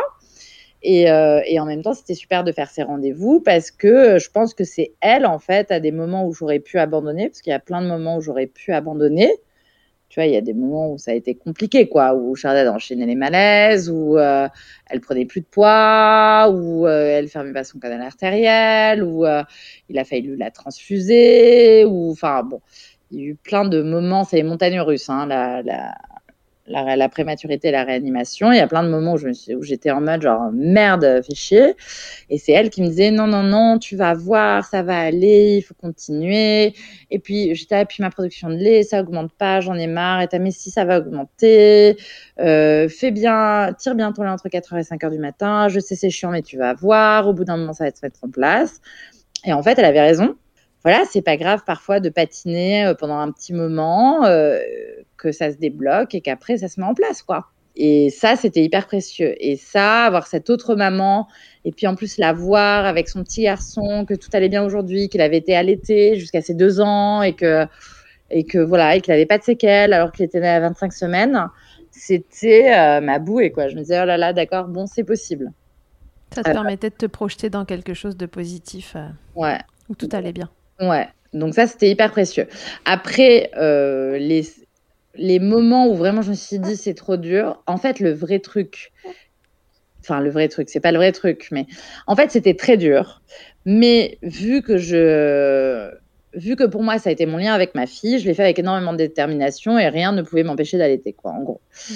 Euh, maintenant, à l'époque et encore maintenant, il y a un truc qui vraiment me saoule dans l'allaitement, qui est super relou. je vais pas du tout être politique en disant ça, mais c'est qu'on ne peut pas boire d'alcool et qu'on ne peut pas fumer de clopes. C'est trop chiant. C'est-à-dire que parfois, Laetitia venait me disait ça va et tout. Je j'en peux plus, je fais que pleurer, je suis pas stressée, je sais pas si ça va vivre, je voudrais pouvoir boire un verre le soir, je voudrais pouvoir boire un verre. Elle était genre non, mais c'est mieux de pas. Alors après, elle était bien parce qu'elle culpabilisait pas. Elle disait bon, écoutez, si vraiment vous êtes au bout du rouleau et vous voulez boire un verre, bah, très bien, vous tirez votre lit vous buvez votre verre, vous retirez trois heures après, vous le jetez et vous euh, retirez six heures après. Six heures après, c'est bon. Et en fait, c'est là où tu apprends que tu as des petits euh, trucs où il y a un moment où tu peux fumer une clope et un moment où tu peux boire un verre. Après, c'est quand même mieux de pas reprendre, euh, se remettre à picoler oui, mais c'est un peu plus souple que ce qu'on imagine. Euh, voilà, c'est ça. on peut s'arranger, quoi. Après, bon, bah, évidemment, moi qui étais en mode, non, mais j'adore être enceinte, mais par contre, j'aimais bien les apéros, quoi. Donc, j'avais dit à mon mec, je te préviens, au moment où j'accouche, que je reviens dans ma chambre, je veux une bouteille de dompé et des sushis. Euh, bah en fait, euh, j'ai eu ma bouteille de dompé. Bah, alors les sushis, j'ai pu les manger, mais la bouteille de dompé, on a attendu que Sherazade sorte de l'hôpital pour la boire, tu vois. Parce que j'étais en mode genre, je ne vais pas boire du dompé, laissez-moi tranquille. Je vais mon lait. Ça va être beaucoup mieux. ok, bah, alors donc tout ce temps, tu tires ton lait. Là, euh, donc Sherazade naît à 26 semaines. Jusqu'à quel âge elle est sondée? Donc tu tires ton lait, il lui est donné par sonde. Et à quel moment après on bascule sur un autre contenant? Mais hyper longtemps. Hyper longtemps. C'est le truc qui a pris le plus de temps. En fait, elle naît à 26 semaines. Je pense que je fais la première mise au sein. Mes tétés de contact, elle doit avoir un mois de vie. Donc, tu vois. Euh, Il lui manque encore deux mois. Ça va être mi-novembre, tu vois. On est resté à l'hôpital jusqu'au 6 janvier. Donc, il faut imaginer que pendant tout ce temps, euh, quasiment, euh, elle était en sonde parce que en fait, ce qui s'est passé, c'est que euh, on la mettait au sein. En fait, à partir de ces un mois, je la mettais au sein tous les jours quand elle allait bien ou tous les deux jours, mais une fois par jour. En fait, on faisait un pot à pot par jour quand elle allait bien, quand elle était en état de supporter le pot à pot. Parce qu'ils encouragent beaucoup les pots à pot, c'est très bon pour le développement psychomoteur, pour la maman pour augmenter la production de lait, parce que ton corps, son, ton bébé, etc., ça envoie des signaux qui font que ça stimule la lactation. Et ensuite, on a commencé à faire des tétés, mais euh, ça l'épuisait en fait. Et en fait, au tout début, c'était des tétés, enfin, elle mâchouillait plus ou moins le bout du téton, mais elle aspirait rien, c'était pas du tout efficace. Mais c'était hyper important d'instaurer ce geste comme repère aussi émotionnel et affectif pour elle, euh, parce que ça la permettait de se développer, ça nous permettait de nous projeter sur quelque chose plus tard. Donc là, en gros, il te donne la fameuse fleur de lait euh, donc, je sais pas si euh, tu vois ce que c'est, mais c'est vraiment un outil à l'hôpital. Alors, la fleur de c'est con, j'aurais dû te la montrer, j'en ai une euh, rangée quelque part, je sais plus où. Alors, c'est une petite fleur avec plein de trucs écrits dedans, avec plein de pétales. Et en fait, tu as différentes, différentes choses que le bébé doit acquérir. Et au fur et à mesure, tu coloris la fleur. donc, tu as est-ce qu'elle a pris le sein? Euh, est-ce que, combien de temps elle a pris le sein? Combien de temps elle a tenu le sein en bouche? Est-ce qu'elle a fait des suctions? Euh, Est-ce qu'elle a fait juste une succion puis elle s'est endormie? Est-ce qu'elle a fait cinq suctions Ou est-ce qu'elle a fait dix suctions Combien de pauses elle a fait entre les deux? Est-ce qu'elle a dégluti ou pas? Euh, Et en fait, tu mesures un peu tout ça. Et quand toute la fleur est coloriée, ça veut dire que l'allaitement, il est a priori en place. Donc, cette fleur, je l'ai coloriée entre le 10 novembre et allez, peut-être quoi, le 30 euh, décembre, tu vois. Enfin, c'était vraiment. Le 10 novembre, quand tu commences ces pots à peau, euh, est-ce que euh, Sherazade est considéré comme euh, hors de danger ou pas encore? Pas du tout. Non, non. Il y a même des moments très compliqués où on l'a en peau à peau, où elle fait des malaises, on la réanime sur nous. Hein. Enfin, c'est des moments un peu chaud euh, que tu gardes quand même, hein, parce que quand tu as ton bébé contre toi et que tu entends l'alarme sonner et qu'elle s'arrête pas de sonner et que tu es remonte remonte. Et tu vois tu lui parles en disant allez il faut pas faire de bêtises allez ma chérie maman est avec toi. Mais euh, tu vis un moment euh, complexe parce que en fait c'est pas une bêtise qu'elle est en train de faire c'est un arrêt cardiaque et que tu vois es un peu en mode genre ok ça va bien se passer. Non chez Razad en fait elle est restée sept semaines en réanimation euh, quand tu es en réanimation, ça veut dire que ton pronostic vital est engagé sur les 12 prochaines heures. Euh, donc les médecins ne peuvent pas te dire si ton bébé dans 12 heures, il sera OK ou pas. Euh, ça veut dire ça, la réanimation. Donc, sept semaines. Pendant sept semaines. Euh, mais pendant tout ce temps-là, on fait des pots à peau et on fait des mises au sein. Il y a des jours où on ne peut pas parce qu'elle est trop faible, parce que elle n'a pas une bonne couleur, parce que son poids est trop stationnaire, parce qu'on pour plein de raisons, parce qu'elle a fait trop d'événements, trop de bêtises, on appelle ça les bêtises, mais c'est les malaises, euh, en fait, les bradycardies et les désaturations. Euh, donc voilà, pendant cette semaine. Au bout de cette semaine, elle finit par refermer son canal artériel, puisque le problème de Sherazade, c'est que tu un canal artériel dans le cœur qui, normalement, chez les bébés, se ferme à la première respiration quand ils arrivent dehors. Les prématurés, très souvent, le canal ne se referme pas, ce qui fait que le sang passe entre les deux ventricules, surirrigue les poumons, qui fait qu'il n'arrive pas à bien respirer parce que les, poumons sont surirrigués en sang et que le système digestif n'est pas irrigué, donc elle est ballonnée, enfin c'est la catastrophe, c'est compliqué pour, euh, pour, euh, pour, euh, pour, faire fonctionner le système digestif. et prendre du poids, etc. Donc, elle met cette semaine. Au bout de cette semaine, elle ferme son canal artériel. Là, ça commence à aller mieux. Elle finit par passer en soins intensifs. En soins intensifs, en fait, le pronostic vital n'est pas engagé sur les 12 prochaines heures, mais ils font quand même très attention. Et tu peux souvent avoir des bébés qui font soins intensifs, mais qui repartent en réa parce qu'une infection, parce que trop de bêtises, etc. Donc, elle va faire bien aller euh, trois semaines, trois semaines et demie de soins intensifs. Et après, elle passera en pédiatrie, tu vois. Mais elle est passée en pédiatrie euh, en décembre, quoi, fin décembre, un truc comme ça. On a dû faire deux semaines de pédiatrie en tout. Euh, et c'est plutôt en pédiatrie où on dit, bon, là, a priori, ça va. Mais si tu veux, à l'hôpital, quand tu rentres dans un service de néonat, ils te disent toujours, en fait, votre enfant ira bien quand elle sortira de l'hôpital. On peut pas vous dire, enfin, c'est compliqué, mais les médecins, surtout avec la prématurité et l'extrême prématurité, ont du mal à te dire, ça y est, c'est bon. Moi, j'ai mis beaucoup de temps à, quand on me demandait comment on va chez Azad, à répondre, elle va bien c'est très compliqué pour moi de dire elle va bien. Euh, parce que ils sont prudents. Ils te disent en fait, on n'est pas devin, il peut se passer plein d'événements. Euh, la prématurité, c'est les montagnes russes. Euh, un moment, elle peut aller bien, trois heures après, elle peut faire un malaise et partir. ou on peut se rendre compte qu'elle a un début d'infection et en 24 heures, c'est plié. après, ça se peut, elle est la preuve que non, que ça se passe pas toujours comme ça. mais voilà nous, il y a des moments où elle allait très bien et, euh, en trois heures, ils ont pris la décision de la transfuser parce que sinon, euh, ça le ferait, ça l'aurait pas fait. Euh, bon, bah. donc ils peuvent pas te rassurer, ils peuvent pas te donner cet espoir-là. Non, ils sont très, ils sont très prudents. Ils disent, vous savez, jusqu'à la sortie de l'hôpital, elle peut revenir en réanimation parce qu'elle va faire un malaise, une bradycardie, un peu trop sévère. Ils vont la garder en observation. Donc voilà, donc ça reste incertain, quoi. Et à quel moment alors elle, il n'y a pas de comment dire, de transition euh, avec un contenant entre le moment où elle est en sonde et le moment où elle est au sein Alors, si, en fait, elle est en sonde presque, enfin très longtemps. Euh, mais malgré la sonde, il lui donne, euh, il commence, alors on la met au sein, mais au sein, bon, bah, au début, elle mange rien.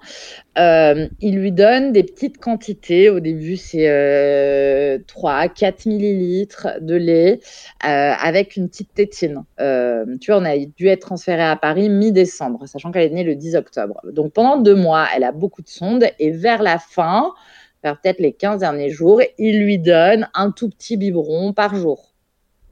Euh, on est transféré à Paris. Là, on repart en sonde complètement. Et puis, vu que tu changes d'hôpital, tu changes de service, donc ils réévaluent tout. Donc, ils continuent pas forcément exactement sur la même lancée. Mais bon, c'est normal aussi. Ils ont besoin d'évaluer l'état du bébé euh, qui arrive et qui ne connaissent pas. Donc là, elle est encore en sonde. Et, euh, et je la mets au sein. Et alors, en fait, les manières de fonctionner sont très différentes. À Lyon, dans la néonate de Lyon, ce qu'ils faisaient, c'est que une à deux fois par jour, la, la maman mettait au sein et ils faisaient des tétés pesés, ils appelaient ça. Donc, ils pesaient le bébé avant de le mettre au sein. Ils mm. pesaient le bébé après le mettre au sein. Ils calculaient la quantité de lait qu'il était censé avoir pris. Et ensuite, ils complétaient par un biberon. Euh, de la différence parce que en fait c'est très important par la sonde, elle est nourrie vraiment toutes les trois heures et les quantités sont hyper précises parce qu'il y a un tel enjeu sur le fait que les bébés grossissent qu'ils peuvent pas se permettre de dire bon bah, on verra au prochain repas quoi. Le bébé il a pas de réserve. Mais alors là, c'était hyper décourageant parce qu'en fait, autant te dire que euh, tu étais pesée, tu voyais rien, elle prenait rien. Hein. Même si ça faisait euh, deux mois que je la calais au sein, walou, quoi. Hein. On voyait que dalle sur les pesées. Donc, j'étais vraiment super déprimée. Mais à chaque fois, je disais, ah, si, je la mets au sein quand même, je la mets au sein quand même. Et puis, on complétait par des biberons. À Necker, ils étaient hyper différents. En fait, ils m'ont dit, non, non, on fait pas de tété pesée. Je dis, comment ça, vous faites pas de tété pesée, mais comment vous savez combien elle prend Enfin, vous tirez votre lait trois heures avant, vous la mettez au sein. Et après l'avoir mis au sein, vous retirez votre lait et vous déduisez de la fois d'avant. Comme ça, vous voyez à peu près combien elle a pris et on complète en sonde. Mais si tu veux, pareil, en fait, vu que je tirais mon lait toutes les deux heures depuis le 10 octobre, en fait, tant que je tirais mon lait, j'avais du lait. Donc, j'avais quasiment jamais pas de lait. Tu vois ce que je veux dire? Mon tir à était tellement efficace que je voyais pas de différence. Donc, dans le doute, il complétait par la sonde entière. Et en fait, ce n'est que en arrivant en pédiatrie, donc fin décembre, qu'on a commencé à se dire, OK, euh, là, il y a eu un vrai focus sur l'allaitement. Et c'est là où moi j'ai dit, je veux une chambre enfant, euh, parce que la chambre enfant, c'est ce qui te permet d'être tout le temps avec ton bébé, et donc de la mettre au sein à chaque fois qu'il faut la nourrir. Et euh, alors avant, quand on avait des chambres dans lesquelles on ne pouvait pas dormir, j'essayais, plus ça allait, plus la journée, c'était plus une ou deux mises au sein, c'était trois, quatre, cinq parce que j'arrivais le matin, je faisais toutes les trois heures, tu vois, jusqu'au soir. Mais la chambre mère enfant, bah, ça change tout parce que c'est vraiment toi qui fais tout quoi. Hmm. Sauf que euh, pour euh, l'hôpital de Necker notamment, il n'y a que deux chambres mère enfant pour tout le service de néonat où il y a bah, des dizaines de parents quoi. Euh, mais étant donné que j'étais très, très, très, très, très, très déterminée, que je tirais mon lait comme une tarée, que j'avais tellement de lait, si tu veux, il y a un moment, j'étais quand même à un litre trois par jour de lait euh, tiré. Donc c'est beaucoup. Euh, tu nourrissais la planète entière là. Bah, du coup, je donnais au lactarium, tu vois. Alors j'en mettais de côté pour nous, on congelait le lait euh, pour qu'on en ait en réserve parce que ça se garde quatre mois. Donc ensuite, même là, parfois quand je dois partir, bon, on lui donne. Bon, là, il veut plus prendre le biberon, mais c'est une, autre histoire. Mais, mais bref, j'ai des réserves. Et si tu veux, c'était vraiment devenu une denrée tellement précieuse que même à Lyon, je faisais déjà ça. Quand j'avais trop de lait, j'en donnais au lactarium, mais on en gardait aussi congelé. Si bien qu'on est quand même rentré de Lyon en voiture. Charazade, elle a pris un avion pour être transférée, dans lequel on pouvait pas monter. Nous, on était en voiture avec la glacière électrique branchée sur secteur, le lait congelé à l'intérieur. Il faisait moins 15 et on était en manteau avec les fenêtres ouvertes pour garder le lait congelé. Ça va pas. Donc là, en fait, on était, Hiring for your small business? If you're not looking for professionals on LinkedIn, you're looking in the wrong place. That's like looking for your car keys in a fish tank. LinkedIn helps you hire professionals you can't find anywhere else, even those who aren't actively searching for a new job but might be open to the perfect role. In a given month, over 70% of LinkedIn users don't even visit other leading job sites. So start looking in the right place. With LinkedIn, you can hire professionals like a professional. Post your free job on linkedin.com slash people today. Et Mama Hanks ne s'arrête pas là. Si tu as envie, une fois la tétée finie, de garder ton bébé tout contre toi en ayant les mains libres, laisse-moi te parler de leur porte-bébé Carry and Pack. Je suis une fervente adepte des écharpes de portage, mais l'ostéopathe que je suis sait que leur mise en place peut parfois vous freiner, vous ou votre moitié. Mais aussi ô combien le portage peut être indispensable pour certains bébés. Chez Mama Hanks, pas de compromis. Le porte-bébé Carry and Pack est en fait un vêtement confortable que tu enfiles comme un t-shirt et dans lequel ton bébé va pouvoir venir se lever tout en respectant sa position physiologique, l'enroulement de sa colonne, l'écartement de ses hanches, ainsi que le dégagement de ses voies respiratoires, grâce à des systèmes de serrage des pans de tissu. Ce tissu, justement, il est tout doux. En coton bio, certifié GOTS, le tout est dessiné à Biarritz et fabriqué au Portugal. Tu pourras l'utiliser de la naissance jusqu'aux 10 kg de ton bébé, de quoi t'assurer un certain nombre de câlins collés serrés. Ici, on n'a utilisé que ça pour bébé numéro 2. Pour toutes les infos, tutoriels et découvrir leur gamme de vêtements de portage, ça se passe toujours sur le site mama-hangs.com et tout pareil, avec le code MILCHECKER, tu bénéficieras d'une remise exceptionnelle de 15%. On était passé sur un truc où euh, de, euh, de euh, bon, on me dit d'allaiter, je vais le faire, c'est le mieux pour mon bébé. Là, euh, enfin, c'était devenu euh, ton, ton cap, quoi. Ouais, ouais, là, je passais les Jeux Olympiques de l'allaitement. Là, là, je faisais la médaille d'or, j'étais à fond. là, j'allaitais, c'était ça que je faisais dans la vie. Enfin, C'est-à-dire que c'était, j'étais rentrée en allaitement. Tu fais quoi dans la vie J'allaite. J'allaite, voilà, c'est ça. Mais franchement, ouais, enfin, ouais, ouais, c'est un métier à part entière, les gars. Hein. C'est vraiment, c'est huge, quoi, hein, quand même, d'arriver à faire ça. Et heureusement que mon mec m'a soutenu, mais euh, sans lui, j'y serais pas arrivée. C'est-à-dire que mon mec, à partir du 10 octobre, il a fait la bouffe tous les jours. Je n'ai pu euh, cuisiner parce que je n'y arrivais pas. J'étais trop fatiguée, je me réveillais la nuit, machin. Et en fait, euh, tu vois, il m'a complètement déchargée de ça. Et, et ça m'a grave aidé, tu vois, quand il fallait aller chercher un autre tirelet parce que mon tirelet marchait plus, il y allait. Enfin, il était à fond. Quand il fallait aller chercher euh, la glacière à brancher sur secteur, machin, pour remonter le lait congelé, il était autant à fond que moi pour trouver la glacière. Et en fait, euh, alors c'est moi qui ai tiré à l'été, hein, mais euh, il m'a vachement soutenu et c'était hyper précieux. Et c'est ce qui m'a permis de tenir, en fait, lui et puis ma détermination à, à me dire, euh, en fait, c'est ça qui nourrit ma fille et qui, entre guillemets, peut potentiellement la sauver. Et je donne aussi, au bout d'un moment, j'avais tellement de lait que je me suis mise à en donner pour les autres bébés. Et là, euh, j'étais en mode, bon, bah voilà, là, c'est, c'est ça que je fais dans la vie. En fait, je vais au chevet de ma fille. Euh, donc c'est dur parce qu'elle fait des décès, etc. Mais là, le tir allaitement me projetait sur quelque chose de positif. C'est-à-dire, ça m'aidait à me dire, un jour, je l'allaiterai. Et tout ce lait que je tire sert à nourrir des bébés prématurés. Enfin, il y a un côté, voilà, c'est une mission, on le fait, on tient. C'est à la fois très dur, mais ça te donne un but en fait. Donc moi, ça m'a autant coûté que tenu. Tu vois ce que je veux dire? Ouais, ouais. Quand l'avenir est incertain, c'était ton cap euh, qui te permettait de pas flancher aussi, quoi. Et puis c'était euh, la rigueur. Euh, telle heure, il fallait tirer son lait, machin. voilà, ça t'empêchait de, de, de, tomber dans la déprime la plus totale, même si souvent j'étais déprimée. Euh, et puis, il y a un truc à la con, mais ça euh, produit de l'ocytocine aussi, de tirer ton lait. Donc, je pense aussi que ça aide. Euh, mhm. Ça développe des hormones qui te font te sentir quand même bien et qui te donnent l'impression de lier avec ton bébé. Enfin, tu vois, moi, il y a des moments que je chéris, qui ont été durs, mais que je chéris. Enfin, je me revois le nombre de fois où j'ai dû me laver les seins dans la salle de l'hôpital où mon bébé était. Alors, il y avait plusieurs bébés dans la même salle, en soins intensifs notamment. Euh, et l'odeur du savon de l'hôpital, tu vois. Où je me disais, mais c'est euh, dingue ce moment en fait. Enfin, je m'en rappellerai toute ma vie.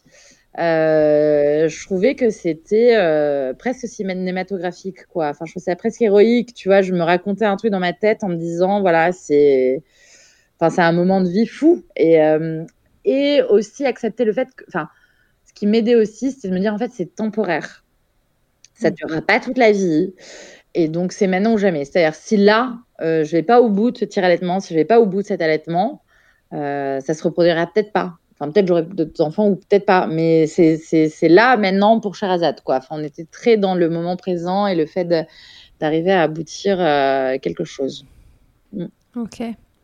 Et alors, du coup, elle s'est mise au sein euh, réellement et correctement et en se nourrissant euh, au moment où tu rentres dans cette chambre euh, mère-enfant à Necker? Ouais, en fait, avant, on était en pédiatrie et on essayait de la mettre au sein bah, déjà assez régulièrement, hein, toutes les trois heures. Et honnêtement, c'était la galère. Et puis en plus, c'était ce truc où c'est très dur parce que dès que tu la mets au sein, dans ces cas-là, tu as l'infirmière qui arrive et l'élève infirmière qui arrive et, et l'aide-soignante et ton mec et tout le monde se met autour de toi en disant Alors, on va regarder, elle prend le sein ou pas?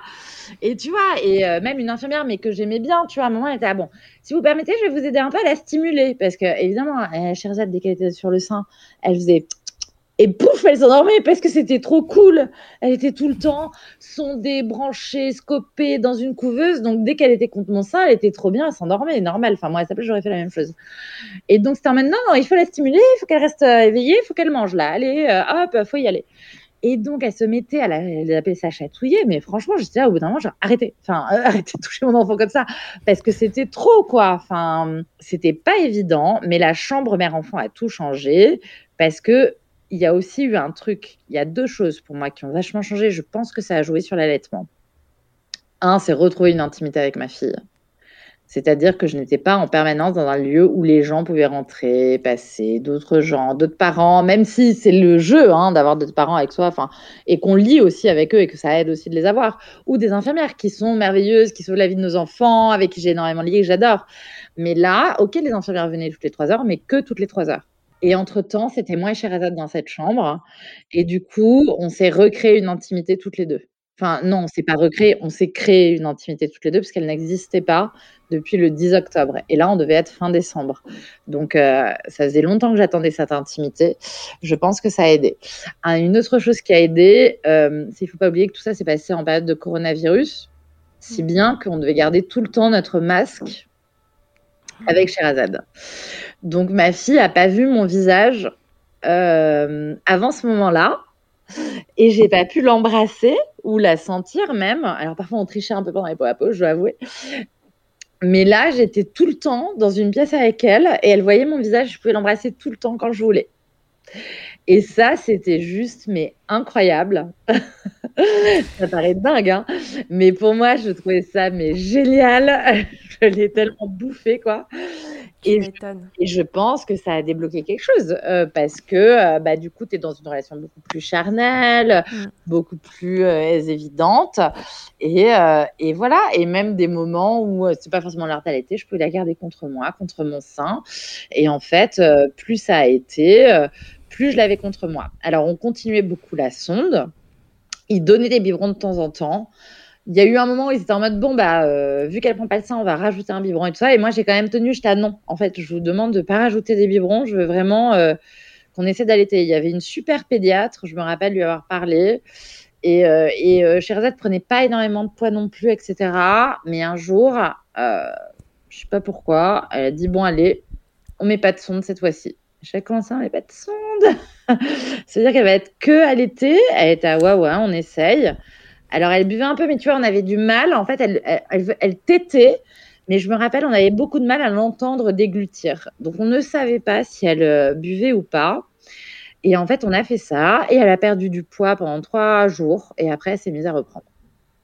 Et ça veut dire que ça a marché, en fait. Donc là, c'était parti. Et on voyait concrètement que ça marchait. Ça marchait certainement déjà un peu avant, mais euh, on avait, il y a eu un déclic, quoi. Euh, donc, je l'allaitais euh, tout le temps. Euh, on a complètement arrêté la sonde du jour au lendemain. C'est même pas qu'on complétait par sonde. Et on donnait quand même, je sais plus si c'était un ou deux, peut-être deux biberons par jour. Tu vois, je m'en rappelle déjà plus, mais même à la maison, quand on est rentré après l'hôpital, on avait un ou deux biberons par jour avec du complément. Tu vois, boosté en calories machin pour les bébés prématurés pour les aider à prendre du poids. mais, mais ouais, l'allaitement a marché comme ça et ça, c'était vraiment c'était incroyable. Mais tu vois, c'était assez tard parce qu'on est sorti de l'hôpital le 6 janvier. Et ça, et la chambre mère-enfant, je l'ai eu bah, le soir de Noël, le 24 euh, décembre. Donc, on a dû arrêter. c'est vraiment sur la toute fin de l'hospice. Une semaine, dix jours avant la fin de l'hospitalisation, où vraiment je l'ai nourrie au sein et on contrôlait son poids, mais elle était nourrie au sein, quoi. Donc, tu vois, c'était un très long chemin quand même. Ouais. Très long. Waouh. Mm. Donc, tu es rentrée à la maison, quelques biberons euh, de, de, de compléments, euh, des, des boosts. Alors là, euh, ouais, ouais, le fait de rentrer à la maison, c'était enfin, c'était deux choses. Un, c'était génial de rentrer à la maison parce qu'on se retrouvait en famille, aussi parce que Charlotte a pu rencontrer son frère qu'elle n'avait pas rencontré euh, avant le 6 mmh. janvier parce que coronavirus, encore une fois. Et il faut bien s'imaginer qu'à partir du moment où j'étais en chambre mère-enfant, et eh ben Hamza, lui, s'occupait de mon fils. Avant, c'était mon père qui a complètement pris le relais. Et mon père et ma belle-mère, que je ne remercierai jamais assez, qui sont venus s'installer à la maison pendant toute notre période d'hospitalisation et qui sont complètement occupés de mon grand parce qu'on n'était pas capable de s'en occuper. Même quand on est revenu à Paris, moi, j'étais pas capable de m'occuper de mon grand garçon parce que j'étais tout le temps avec Sherazade. Et une fois que j'ai et, avec Hamza, on dormait tous les deux euh, dans des maisons des parents ou hébergés dans des trucs de bonne sœur pour être vraiment juste à côté de l'hôpital et que je me fatigue pas à faire des allers-retours, etc. Pour être vraiment auprès de Sherazade. Donc, euh, papa a continué à assurer avec euh, mon fils. Et ensuite, euh, quand j'étais en chambre enfant, euh, là, je voyais beaucoup moins Hamza et Léonard qui étaient à la maison et moi à l'hôpital. Donc, c'était génial de se retrouver en famille à la maison. Enfin, c'était incroyable quand on avait l'impression d'avoir gagné au loto, si tu veux. J'avais jamais autant rêvé d'être sur mon canapé. Euh, que cette période-là, ça me semblait, tu m'aurais dit, tu veux aller aux Bahamas ou sur ton canapé avec ta famille, j'aurais dit sur mon canapé avec ma famille, s'il te plaît. C'était vraiment génial. Ça tombe bien parce que les Bahamas, tu pouvais pas y aller. Oui, c'est ça. De toute façon, on ne pouvait pas. C'est le Dommage. Plus tard. t'as rien loupé. Tu vois, t'as rien loupé finalement.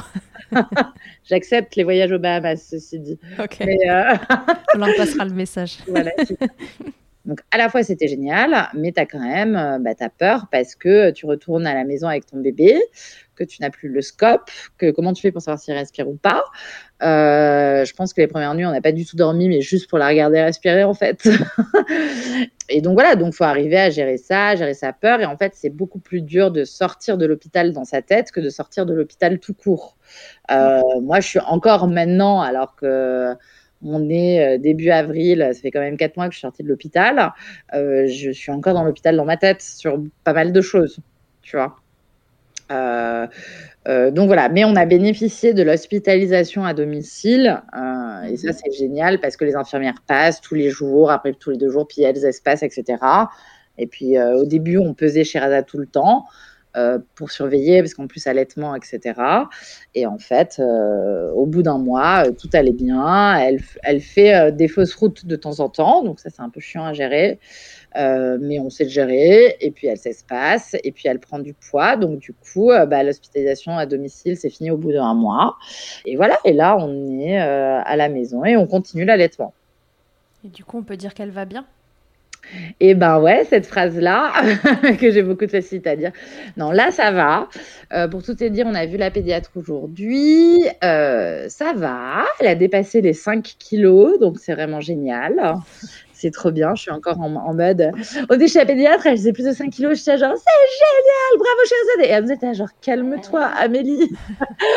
J'étais attends, hein, ça va. Hein. Rappelle-toi en réa, quand elle prenait 5 grammes, euh, on sautait en l'air. J'ai le droit de sauter en l'air parce qu'elle dépasse les 5 kilos. Merde.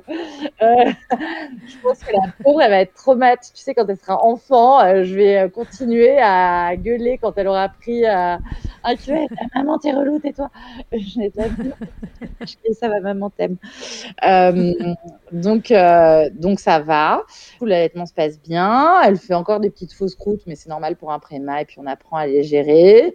Bon, là, elle veut plus prendre de biberon parce que parfois on lui donne des biberons de lait, de mon lait que j'ai congelé. Parce que là, je commence à prendre une nounou qui vient de temps en temps, machin, mais on est en galère. Elle veut plus prendre le biberon parce que même à un moment, on lui donnait son médicament, là, le faire avec le biberon. Mais elle veut prendre de tétine. Elle a bien compris. Elle est en mode genre, il n'y a pas moyen, je veux que les seins de maman. Donc là, l'allaitement est très bien en place. Euh, là, il n'y a plus de soucis, elle t'aide très bien. Euh, pas de sujet. Ça roule, c'est trop bien. Mais justement, là, on va avoir un petit problème inverse qui va être de lui refaire accepter quelques biberons de temps en temps. Mais bon, je pense qu'on va y arriver. Et là, aujourd'hui, la pédiatre m'a dit, ça y est, on va commencer la diversification alimentaire, quoi. J'ai cru que j'allais chialer. Je suis là, pardon, quoi, vraiment? Vous êtes sûr? Ok. T'envisages quoi pour la suite euh, de l'allaitement? Bah, écoute, euh, moi, euh, ça a été vraiment une révélation cette expérience. Après, encore une fois, euh, je pense que c'est très lié à notre histoire d'hôpital, etc. Je ne sais pas si je l'aurais vécu pareil si on avait une histoire différente. En tout cas, ça m'a fait redécouvrir l'allaitement parce que ma première expérience était plutôt mauvaise. Et là, on peut dire que c'est une expérience extrêmement positive, quand bien même elle a été semée d'embûches. Euh, au final, c'est une expérience très positive. Euh, j'adore les moments avec Sherazade, etc. Donc, je compte continuer à allaiter. Euh, je ne sais pas jusqu'à quand. on va voir. En fait, je me laisse, je ne sais pas je compte continuer.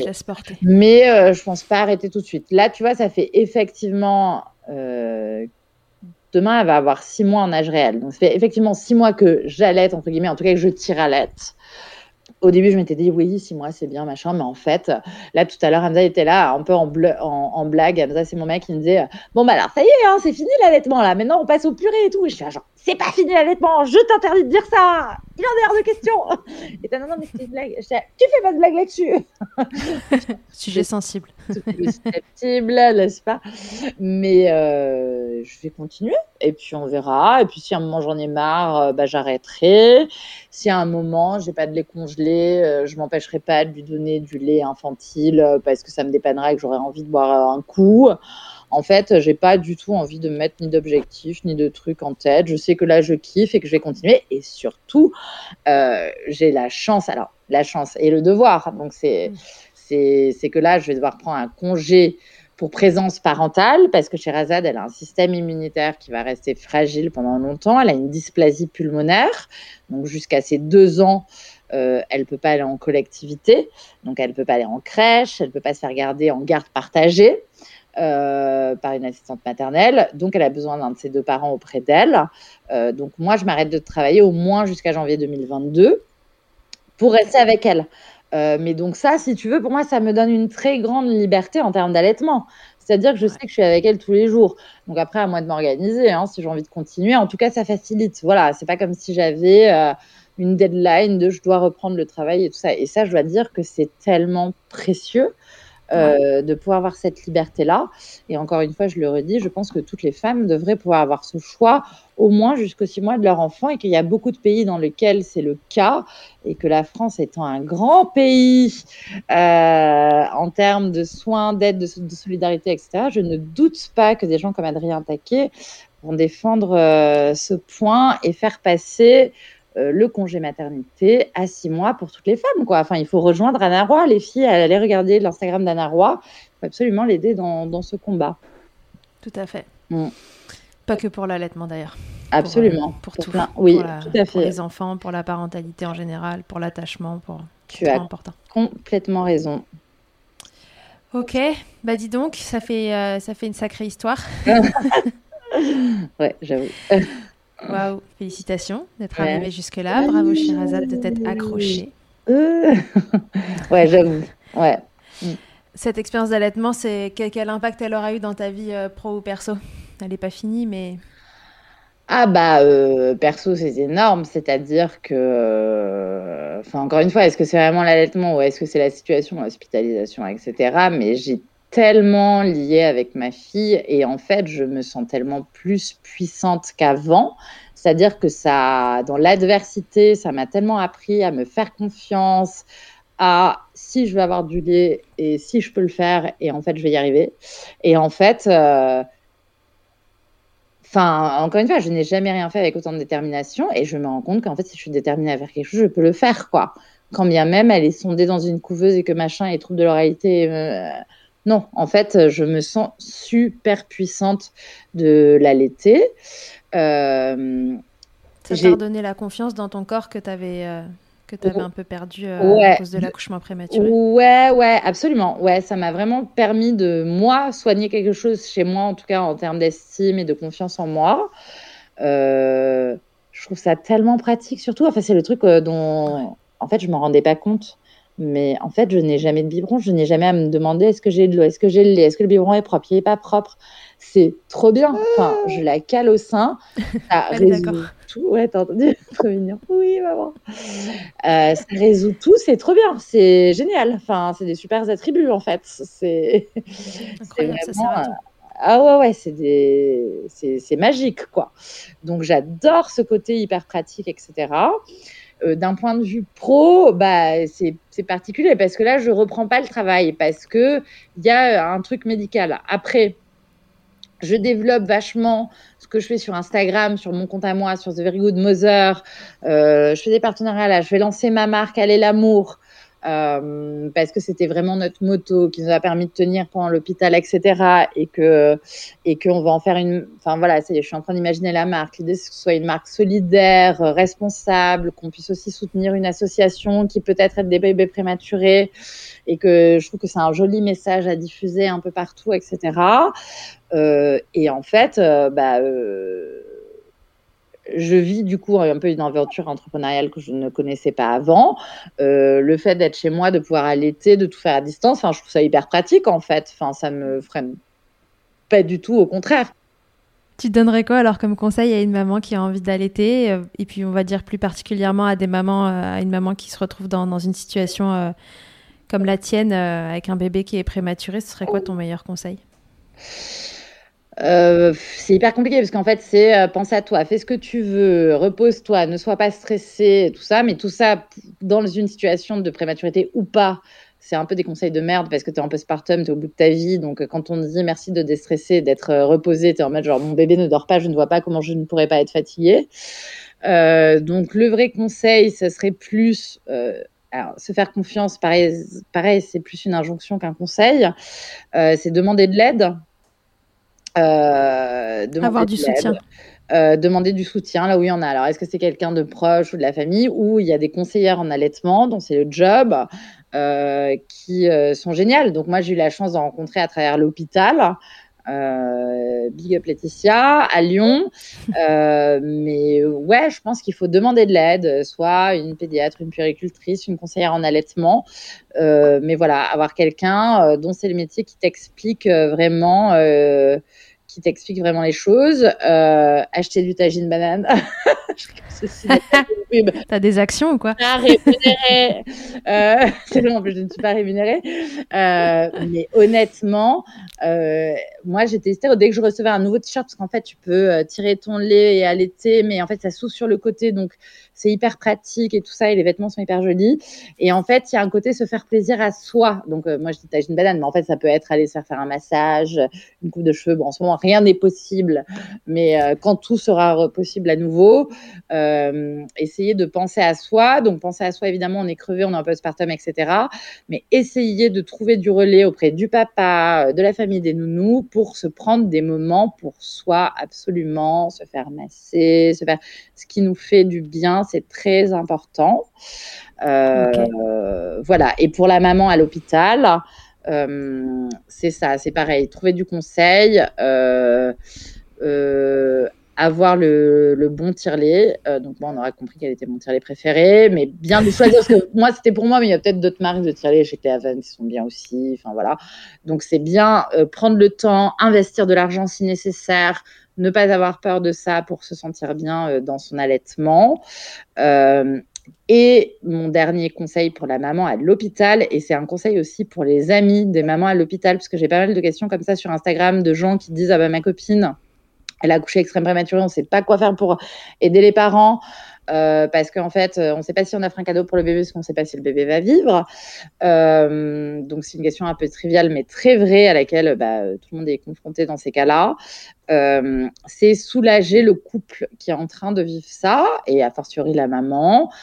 donc, si vous pouvez les aider à payer des femmes de ménage qui vont faire le ménage chez eux, leur faire à manger, leur faire livrer à manger, parce que c'est hyper important de bien manger quand on tire à l'aide ou qu'on allait. Donc euh, c'est ça, c'est le soutien. Euh, le soutien de la logistique, euh, ouais. Logistique, voilà, pour que les parents et a fortiori la maman soient vraiment concentrés sur le bébé et le tir allaitement, etc. et qu'ils essaient d'aller le mieux possible. Ok. Bon. Ça, voilà, c'est un conseil, c'est vrai, qui fonctionne très bien pour tous les postpartum, mais encore plus ouais quand il y a, quand il y a beaucoup de, de, cadres à l'hôpital et que, et que la vie est juste le, quotidien est 3, 4, 5, 6, 10, 15, 20 fois plus compliqué que, mm. que sur un postpartum normal, la, logistique et le soutien. Absolument. Ok Amélie, merci pour ton histoire. Je vais euh, te faire passer à l'interview Fast Milk avant qu'on se quitte. Amélie, quelle étape était la plus insolite? Bah, la plus insolite, euh, bah, la vraie plus insolite, mais ça c'est un peu malgré moi, hein, ça a été la première. Euh, euh Tété, euh, ça devait être le 9 ou 10 novembre, quand un jour Maëva, l'infirmière de Sherazade, qui pesait un peu moins d'un kilo, je crois, encore, ou juste un kilo, euh, m'a dit euh, bon, ben, on va essayer de la mettre au sein. Et je crois que j'ai regardé euh, comme la Vierge Marie en disant vraiment, vous êtes sûr On va vraiment pouvoir faire ça? Elle était à oui, oui. Et le fait, voilà, tu te retrouves, tu es à l'hôpital dans un putain de transat décathlon et je n'arrête pas de citer des marques, c'est pas bien, mais dans un putain de transat. Intersport. oui, voilà et on te colle ton bébé qui euh, a encore une assistance respiratoire, qui a un tube qui va jusqu'à son estomac, qui a des électrodes partout pour, euh, mesurer sa respiration, machin. On te dit, allez, là, on te le met, il fait moins d'un kilo, mais il va, on va le mettre au sein.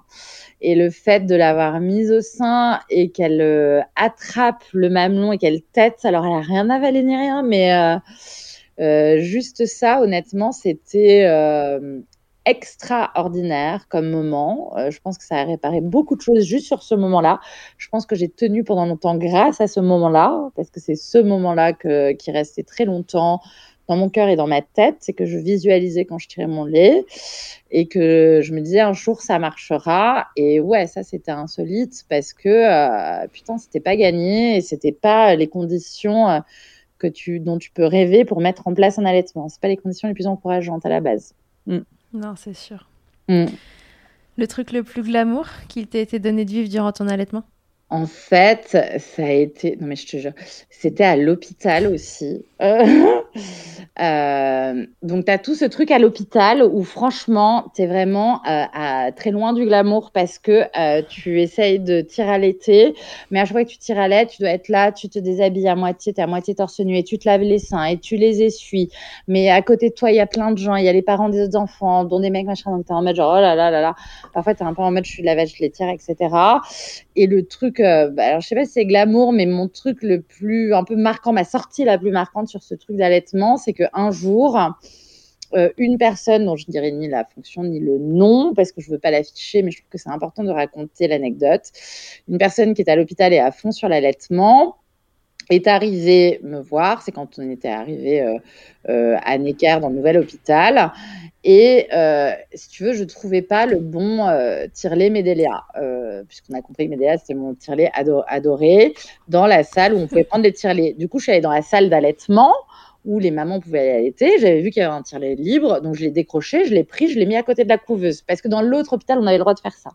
Et là, je fais ça. Et là, au bout de cinq minutes, j'entends genre, elle est où? Elle est là, le tirelet est là. Et là, je vois quatre nanas du service de l'hôpital qui arrivent dans la chambre en disant, mais euh, c'est rendez ce vous n'avez pas le droit, euh, on a eu des vols, rendez ce immédiatement. Je dis, alors, alors bonjour, calmez-vous, qui êtes-vous?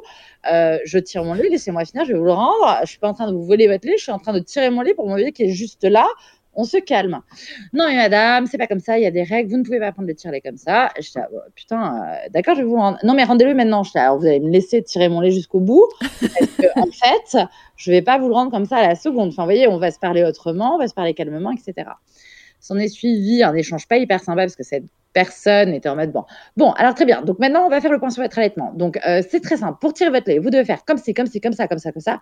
Bon, euh, bonjour. On peut se parler toutes les deux parce qu'en fait, moi, ça fait depuis le 10 octobre que je tire mon lait. On est mi-décembre, ça fait deux mois. Je peux vous dire, mon allaitement il est en place. Donc merci pour vos conseils. Mais sinon, on peut faire un dialogue plutôt que juste euh, vous un monologue en me disant comment on fait pour tirer son lait. Et donc, on parle, etc. Elle me disait, bon, et la nuit, donc pour stériliser, vous mettez les petites pastilles pour le biberon. Je dis, ah non, mais ça, j'en ai pas besoin. Et t'as comme ça, vous n'en avez pas besoin, vous faites quoi du lait que vous tirez la nuit? Il faut bien tirer la nuit, madame, pour la lactation. Je dis, ah oui, je sais, je tire la nuit. Mais honnêtement, je suis crevée. Euh, je me sens pas de stériliser les biberons la nuit.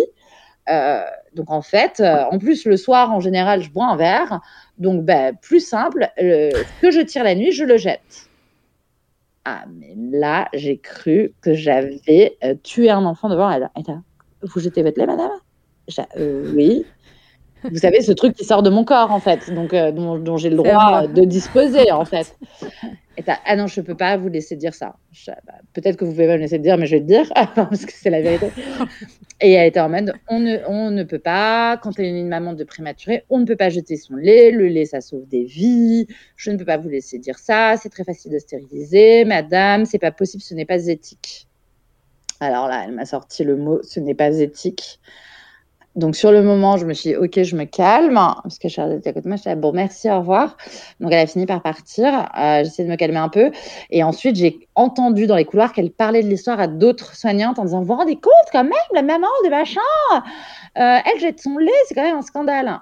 Ah, mais là, je l'ai attrapée, mais voilà, en lui disant que en fait, elle parlait à des gens qui avaient des parcours compliqués, qui étaient au chevet de leur enfant, que j'avais tiré mon lait le jour, la nuit, à côté d'une couveuse avec des désaturations à 60, des bradycardies euh, qui descendaient à 100 voire en dessous, et que je continue à tirer, que mon enfant vive ou meure, que quel que soit le, le niveau de ses constantes vitales, et que j'allais pas lui laisser me dire que j'étais pas éthique, euh, parce que je tirais des quantités incroyables de lait, que je pouvais nourrir mon enfant, et qu'en plus j'en donnais pour les autres enfants.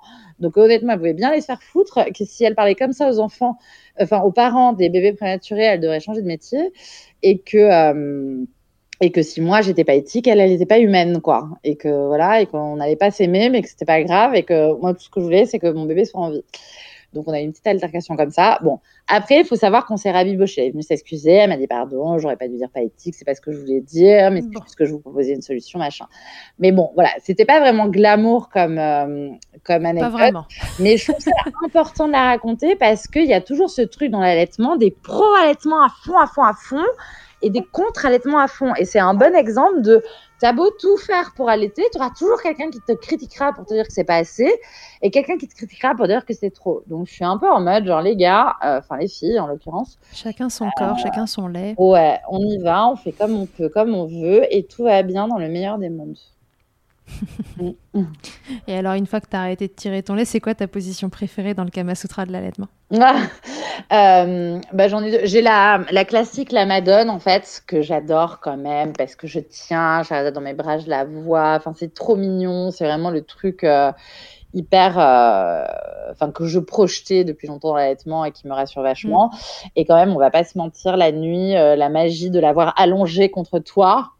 Et du coup, elle, euh, elle tête et toi, tu peux à moitié se rendormir, c'est trop bien. Si en un mot, tu pouvais me résumer ton allaitement. Alors, il y en a deux. Est-ce que tu veux me donner un mot pour chaque allaitement? Premier allaitement.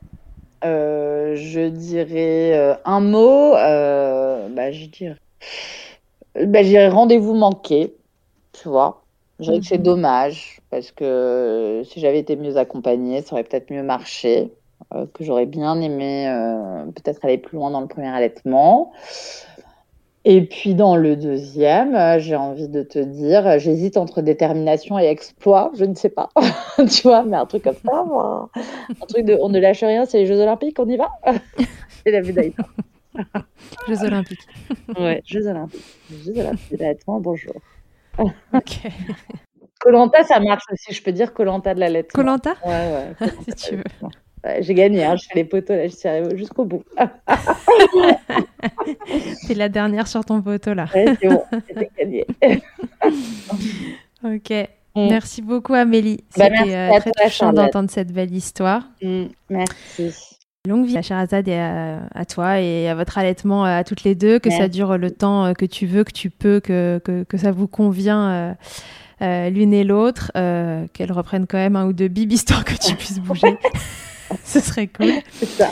Et, euh, et puis voilà, euh, à vous, je vous dis que, que vous pouvez suivre Amélie sur son compte si c'est pas déjà fait, Amélie Chaléa, euh, The Very Good Mother, le, le compte que, que tu fais vivre aussi, et, et le dernier, Allez l'amour, euh, qui pour l'instant vit pas encore très bien, mais, ça ne saurait tarder. Ouais, ouais, ouais. Là, on en est au tout début. On a juste créé le compte pour pas qu'on nous le pique.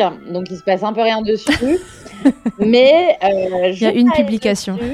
Euh, je vous dis, ça va être de la slow, slow fashion. Hein. On n'est pas du tout euh, dans de la grosse production. Ça va pas aller très vite. On n'est vraiment pas chez M. Euh, mais justement, c'est un peu l'idée de prendre son temps, de faire une marque responsable et solidaire, euh, des belles choses qui auront certainement un prix, mais qui en tout cas seront solidaires et qui arriveront en temps et en heure. Voilà, chaque chose en son temps. Là, on est en train de Ouais. faire un bébé. Oui, c'est bien. voilà. Ok, et ben super. Merci encore. Merci et, à toi, Charlotte. Et puis voilà, à tous et à toutes, à très bientôt dans Milkshaker et on finit sur un Allez l'amour. Allez l'amour. Merci Charlotte. Que ce soit votre première écoute ou que Milkshaker vous accompagne régulièrement, merci beaucoup d'avoir écouté cet épisode. Pour suivre l'actualité du podcast, ça se passe sur le compte Instagram du même nom ou sur mon site internet charlotte-bergerot.fr où vous trouverez tous les épisodes et la rubrique Milk Letters. On se quitte encore et toujours avec Emma, la voix officielle de Milkshaker et son titre Albidaire qu'on ne présente plus. Je vous dis à très vite pour un nouvel épisode. D'ici là, n'oubliez pas, prenez soin de vous, milkshakez autant que vous le voudrez et bousculons ensemble les idées reçues sur l'allaitement maternel. I hate to see you down. Can't stand to know your hurt. When you say it's getting loud, the voices in your heart. And you know I get it, so let it all out. Keep your head up, your masterpiece, and I'll swear that I'll be there by your side. A text away you can find.